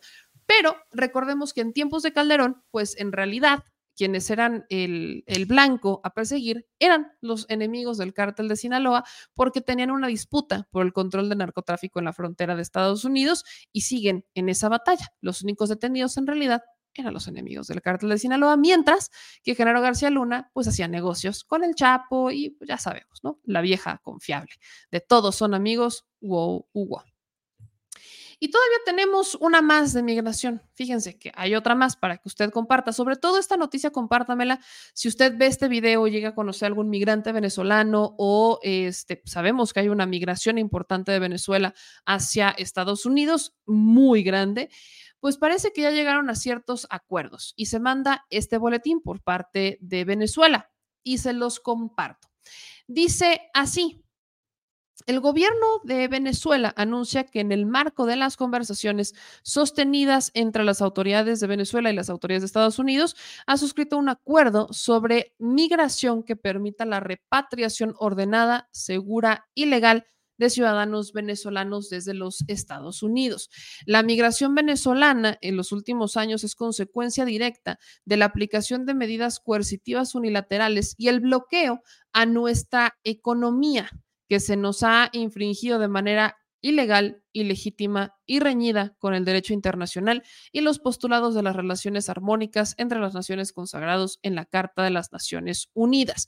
Venezuela desplegará este, a través de su programa Vuelta a la Patria, un recurso, bastantes recursos, este, los que sean necesarios, con tal de repatriar a todos los connacionales para la observación estricta de un programa que la Constitución y las leyes del país pues les consagren. Estos son años, fueron años en los que Venezuela no realizó deportaciones y lograron negociar esto con el gobierno de Nicolás Maduro, que finalmente le dio luz verde para retomar esas repatriaciones directas, algo que no había sido posible particularmente desde 2019 ya que ahí es cuando rompen relaciones entre Washington y Caracas. Las autoridades estadounidenses no podían deportar a su país a los venezolanos que no cumplieran con los requisitos para permanecer de manera legal en Estados Unidos. El anuncio llega en medio de un aumento de detenciones de personas que intentan cruzar de manera irregular la frontera. Estamos hablando de hasta ahora, que sabemos, más de 180 mil migrantes detenidos solamente en agosto. Los venezolanos son unos de los grupos que han contribuido a este incremento. En junio, 11.506 personas venezolanas fueron detenidas. En agosto, la cifra subió hasta 22.172. Los funcionarios señalaron que ya tienen identificados a varios individuos que están bajo custodia y que van a ser enviados a Venezuela en un primer vuelo de deportación en los primeros días. El gobierno de Joe Biden puso en marcha desde octubre del año pasado un programa de permiso humanitario conocido como Parole, que permite a los venezolanos que tengan un patrocinador en Estados Unidos para viajar al país. A su vez, la semana pasada se extendió para las personas de esta nacionalidad que hayan llegado a Estados Unidos antes del 31 de julio con un permiso temporal de protección, el famoso TPS, que les permite tener un estatus legal. Sin embargo, la ley estipula que solo pueden solicitar asilo estando ya en territorio estadounidense, por lo que las personas que buscan acceder a esta protección intentan presentarse en la frontera sur de Estados Unidos, que es nuestra frontera norte. Entonces, se van a, van a iniciar estas deportaciones que no creo que le encanten, eh, no creo que sea una buena noticia para muchos venezolanos, pero para Estados Unidos lo es porque pues es la manera en la que los van a poder regresar una vez que los detengan. Estamos hablando de más de 180 mil detenidos que estaban ahí varados y que no sabían qué hacer porque eh, Venezuela simplemente no los, eh, no, los aceptaba de regreso. Ahora, cuando ya llegan a esta negociación, los aceptan de regreso y eh, inician estos programas, que es la manera en la que Estados Unidos y Venezuela intentan controlar esta eh, migración que lamentablemente se ha desbordado en los últimos meses, sobre todo a raíz de la pandemia y a raíz de los problemas que tengan cada uno de estos países. Acuérdense, amigos, que tienen que suscribirse a nuestro canal de Migrante TV. Acuérdense que es muy importante para que puedan conocer toda esta información y que pues ustedes la estén compartiendo a través de sus redes sociales. Insisto, ayúdenos por favor a compartir esta información, ayúdenos a compartir todos estos videos para llegar a cada vez más personas y pues poner nuestro granito, sí, pues nuestro granito de arena. Vamos a un cortecillo y regresamos.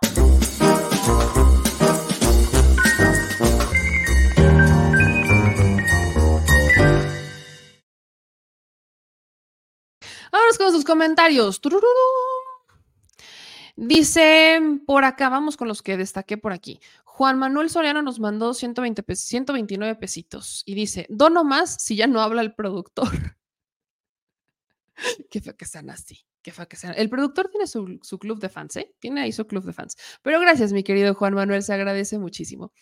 Este dice aquí Araceli, al Chile con el Bellamel, este gobierno sigue con pacto con la delincuencia organizada, no nos hagamos tontos.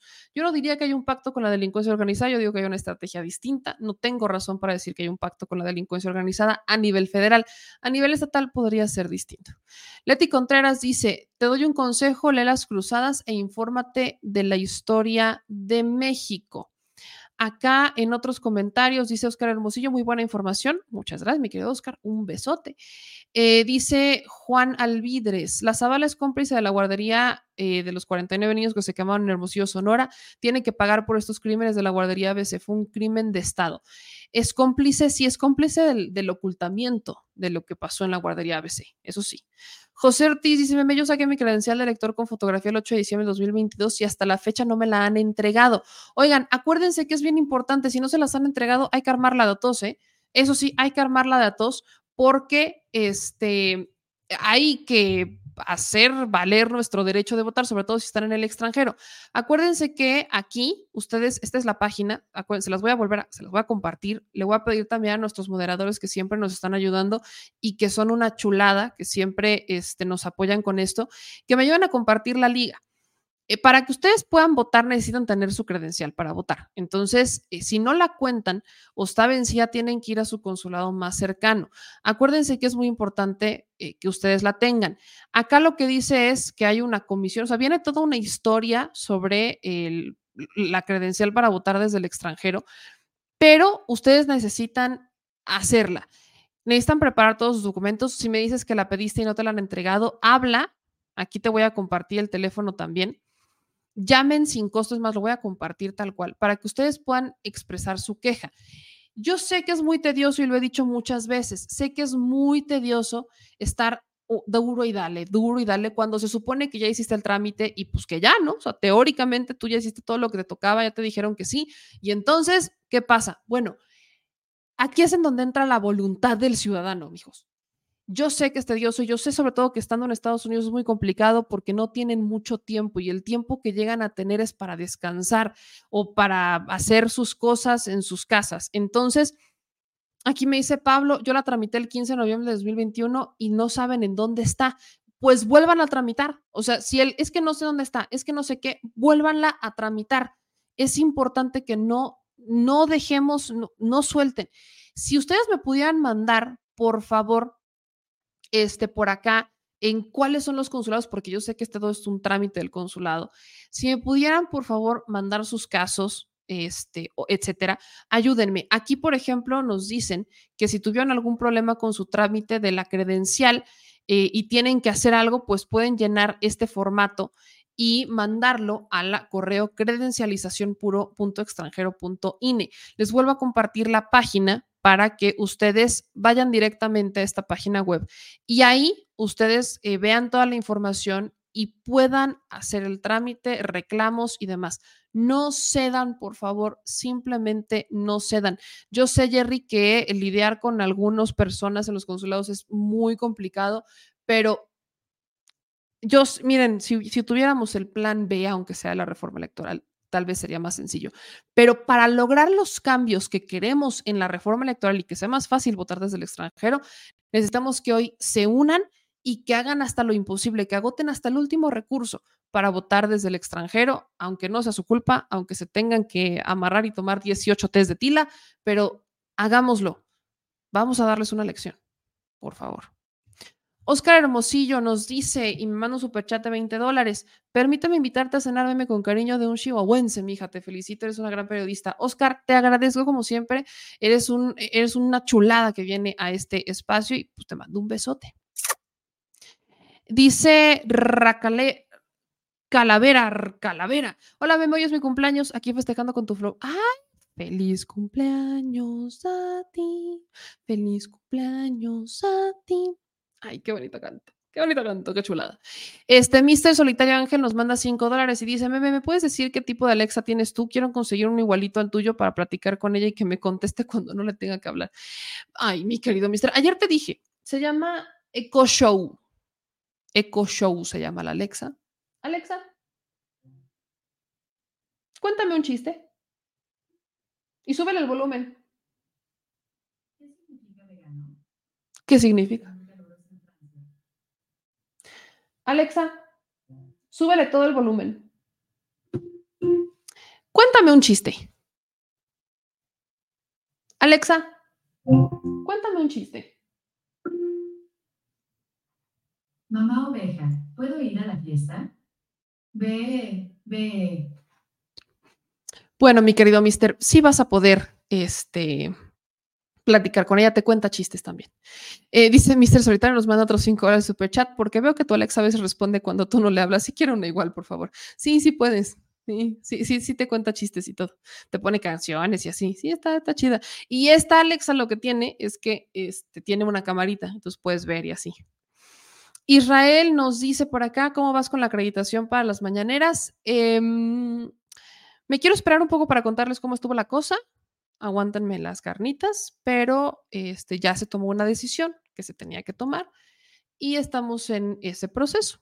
Así que quizás este año son tres meses. Acuérdense que cada trimestre hacen una valoración de las acreditaciones, pero vamos a intentarlo para el siguiente trimestre. Así que gracias por el comentario, querido Israel. Dicen, este, Lourdes, eh, jajaja, mi Alexa me contó un chiste. Pedimos que el señor Lomelino sea, eh, no esté para que en Jalisco gane Morena. Miren, yo hice una lista. Hice una lista, aquí tengo como una terna. A ver si se las comparto. Esta es mi primera quiniela, llamémosle, para el 2024, en los estados. Esta es mi primera quiniela. Ahí les va, así chiquitita. Mi primera quiniela para los estados es, supongamos, y aquí sí, la- disculpen ustedes, pero pues la Netflix es que yo no creo que Guanajuato o Yucatán los vayamos a ganar, no lo sé, pero mi primera quinela es que, por ejemplo, en Yucatán, quienes veo como punteros en Yucatán es Joaquín Díaz Mena y Verónica Camino, que es hombre o mujer. Eh, si en Yucatán va un hombre como del PAN, como Renan Barrera, me hace sentido que quieran meter a un hombre como Joaquín Díaz Mena. Entonces, supongamos que aquí entra hombre. Si en Jalisco entra hombre, la cosa está entre Carlos Lomelí y Chema Martínez. Ahí yo sé y me han dicho muchos que no están de acuerdo con Carlos Lomelí. Entonces, eh, vamos a buscarlo para platicar con él y demás. Pero también creo que pudiera quedar hombre, sobre todo porque veo que el candidato de Movimiento Ciudadano para la gubernatura, pues es hombre, leemos. En Guanajuato, en Guanajuato no sé, fíjense que en Guanajuato tengo mis dudas.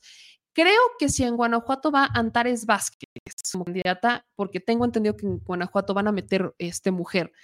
Si en Guanajuato va Antares Vázquez y entra mujer, creo que sí tiene oportunidades de hacer una buena competencia en Guanajuato.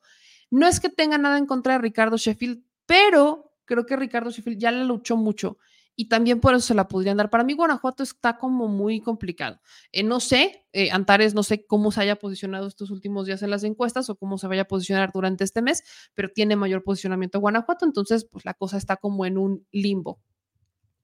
En Chiapas es muy probable que quede Sácil, que sea mujer.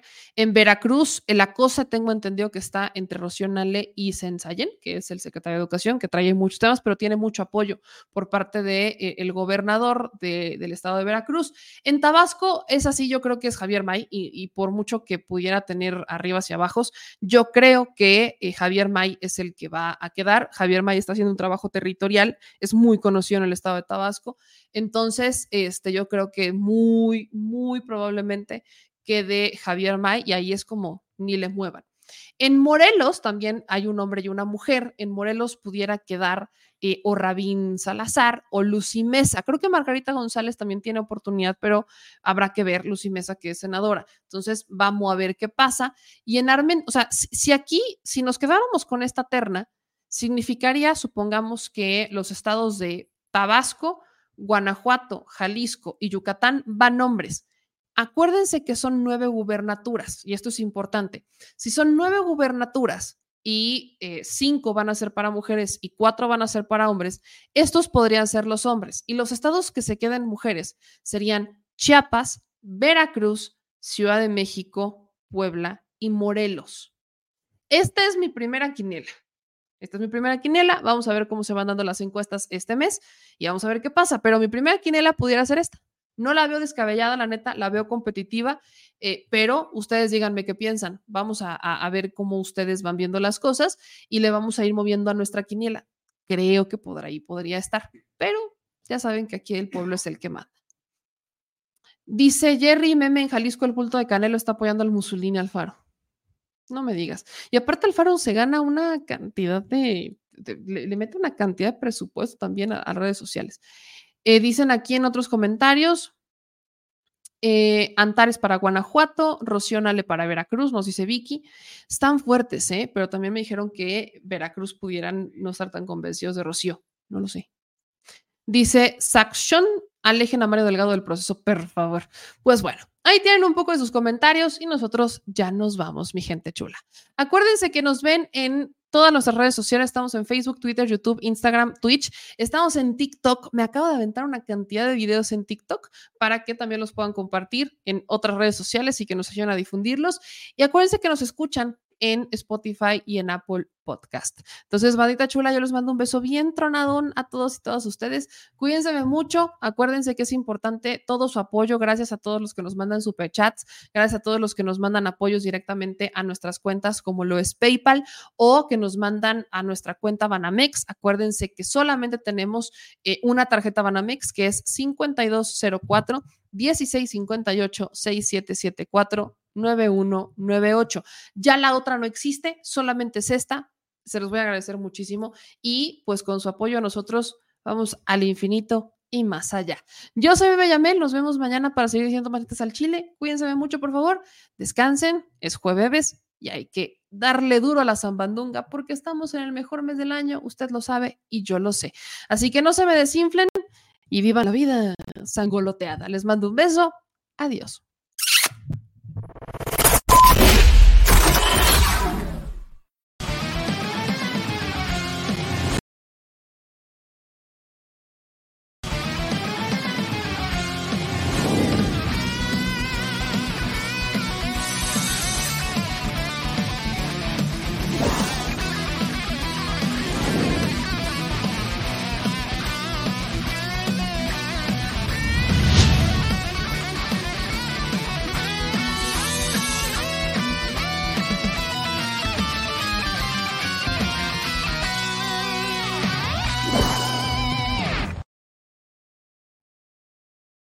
Mexicana y mexicano residente en el extranjero. Recuerda que a partir de este primero de septiembre podrás inscribirte en la lista nominal para votar en la elección presidencial del 2024. Para poder registrarte solo necesitas contar con tu credencial para votar vigente y definir la modalidad en la que habrás de ejercer tu derecho al voto. Si no cuentas con tu credencial o ya está vencida, estás a tiempo de realizar tu trámite sin costo en la embajada o consulado más cercano a tu domicilio. Lo más importante es que no te quedes fuera de la toma de decisiones en tu país y participes, ya sea vía postal, electrónica por internet o presencial en las sedes consulares que el INE habilitará para recibir tu voto. Recuerda que además de la presidencia de la República, podrás participar en la elección de senadurías y de las gubernaturas de Chiapas, Guanajuato, Jalisco, Morelos, Puebla y Yucatán, así como de la jefatura de gobierno de la Ciudad de México, si eres originario de alguna de estas entidades. En el caso de la Ciudad de México, Oaxaca y Jalisco, incluso podrás votar por una diputación. Por eso es muy importante que tengas tu credencial para votar vigente y te registres lo más pronto posible en nuestra página votoextranjero.mx. Porque México es importante para las y los mexicanos que residen en el extranjero. Y ellos son importantes para México.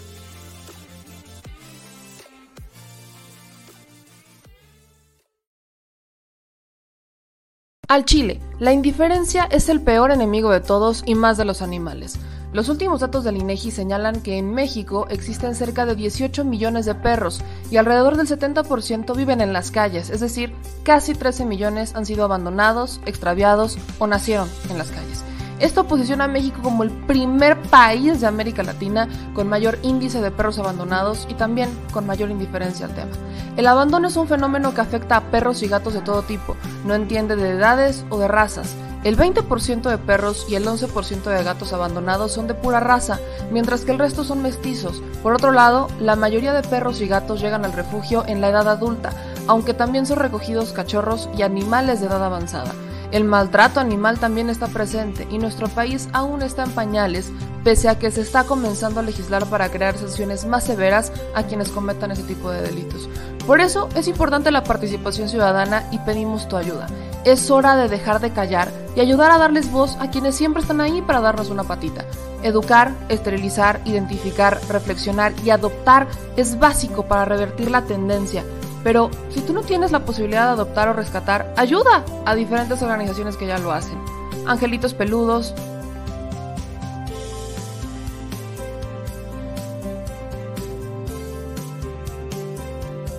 Amor sin raza.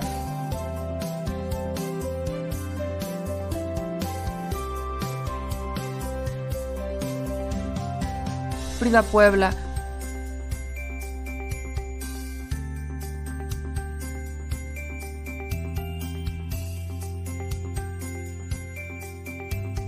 Rivera Rescue.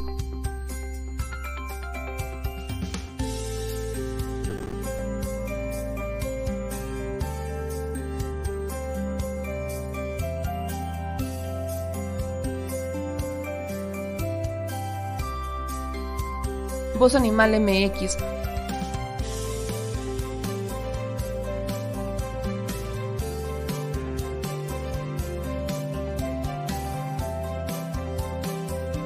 El albergue San Cristóbal,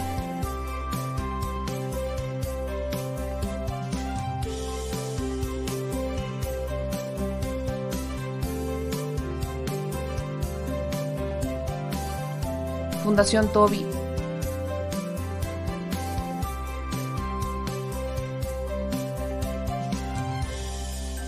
o Patitas Invisibles son algunas de las organizaciones a las que constantemente donamos y apoyamos, pero no es suficiente. Ayúdanos a que sean más voces las que salven vidas. Sus patitas, de verdad, pueden salvar tu vida. Difunde y dona.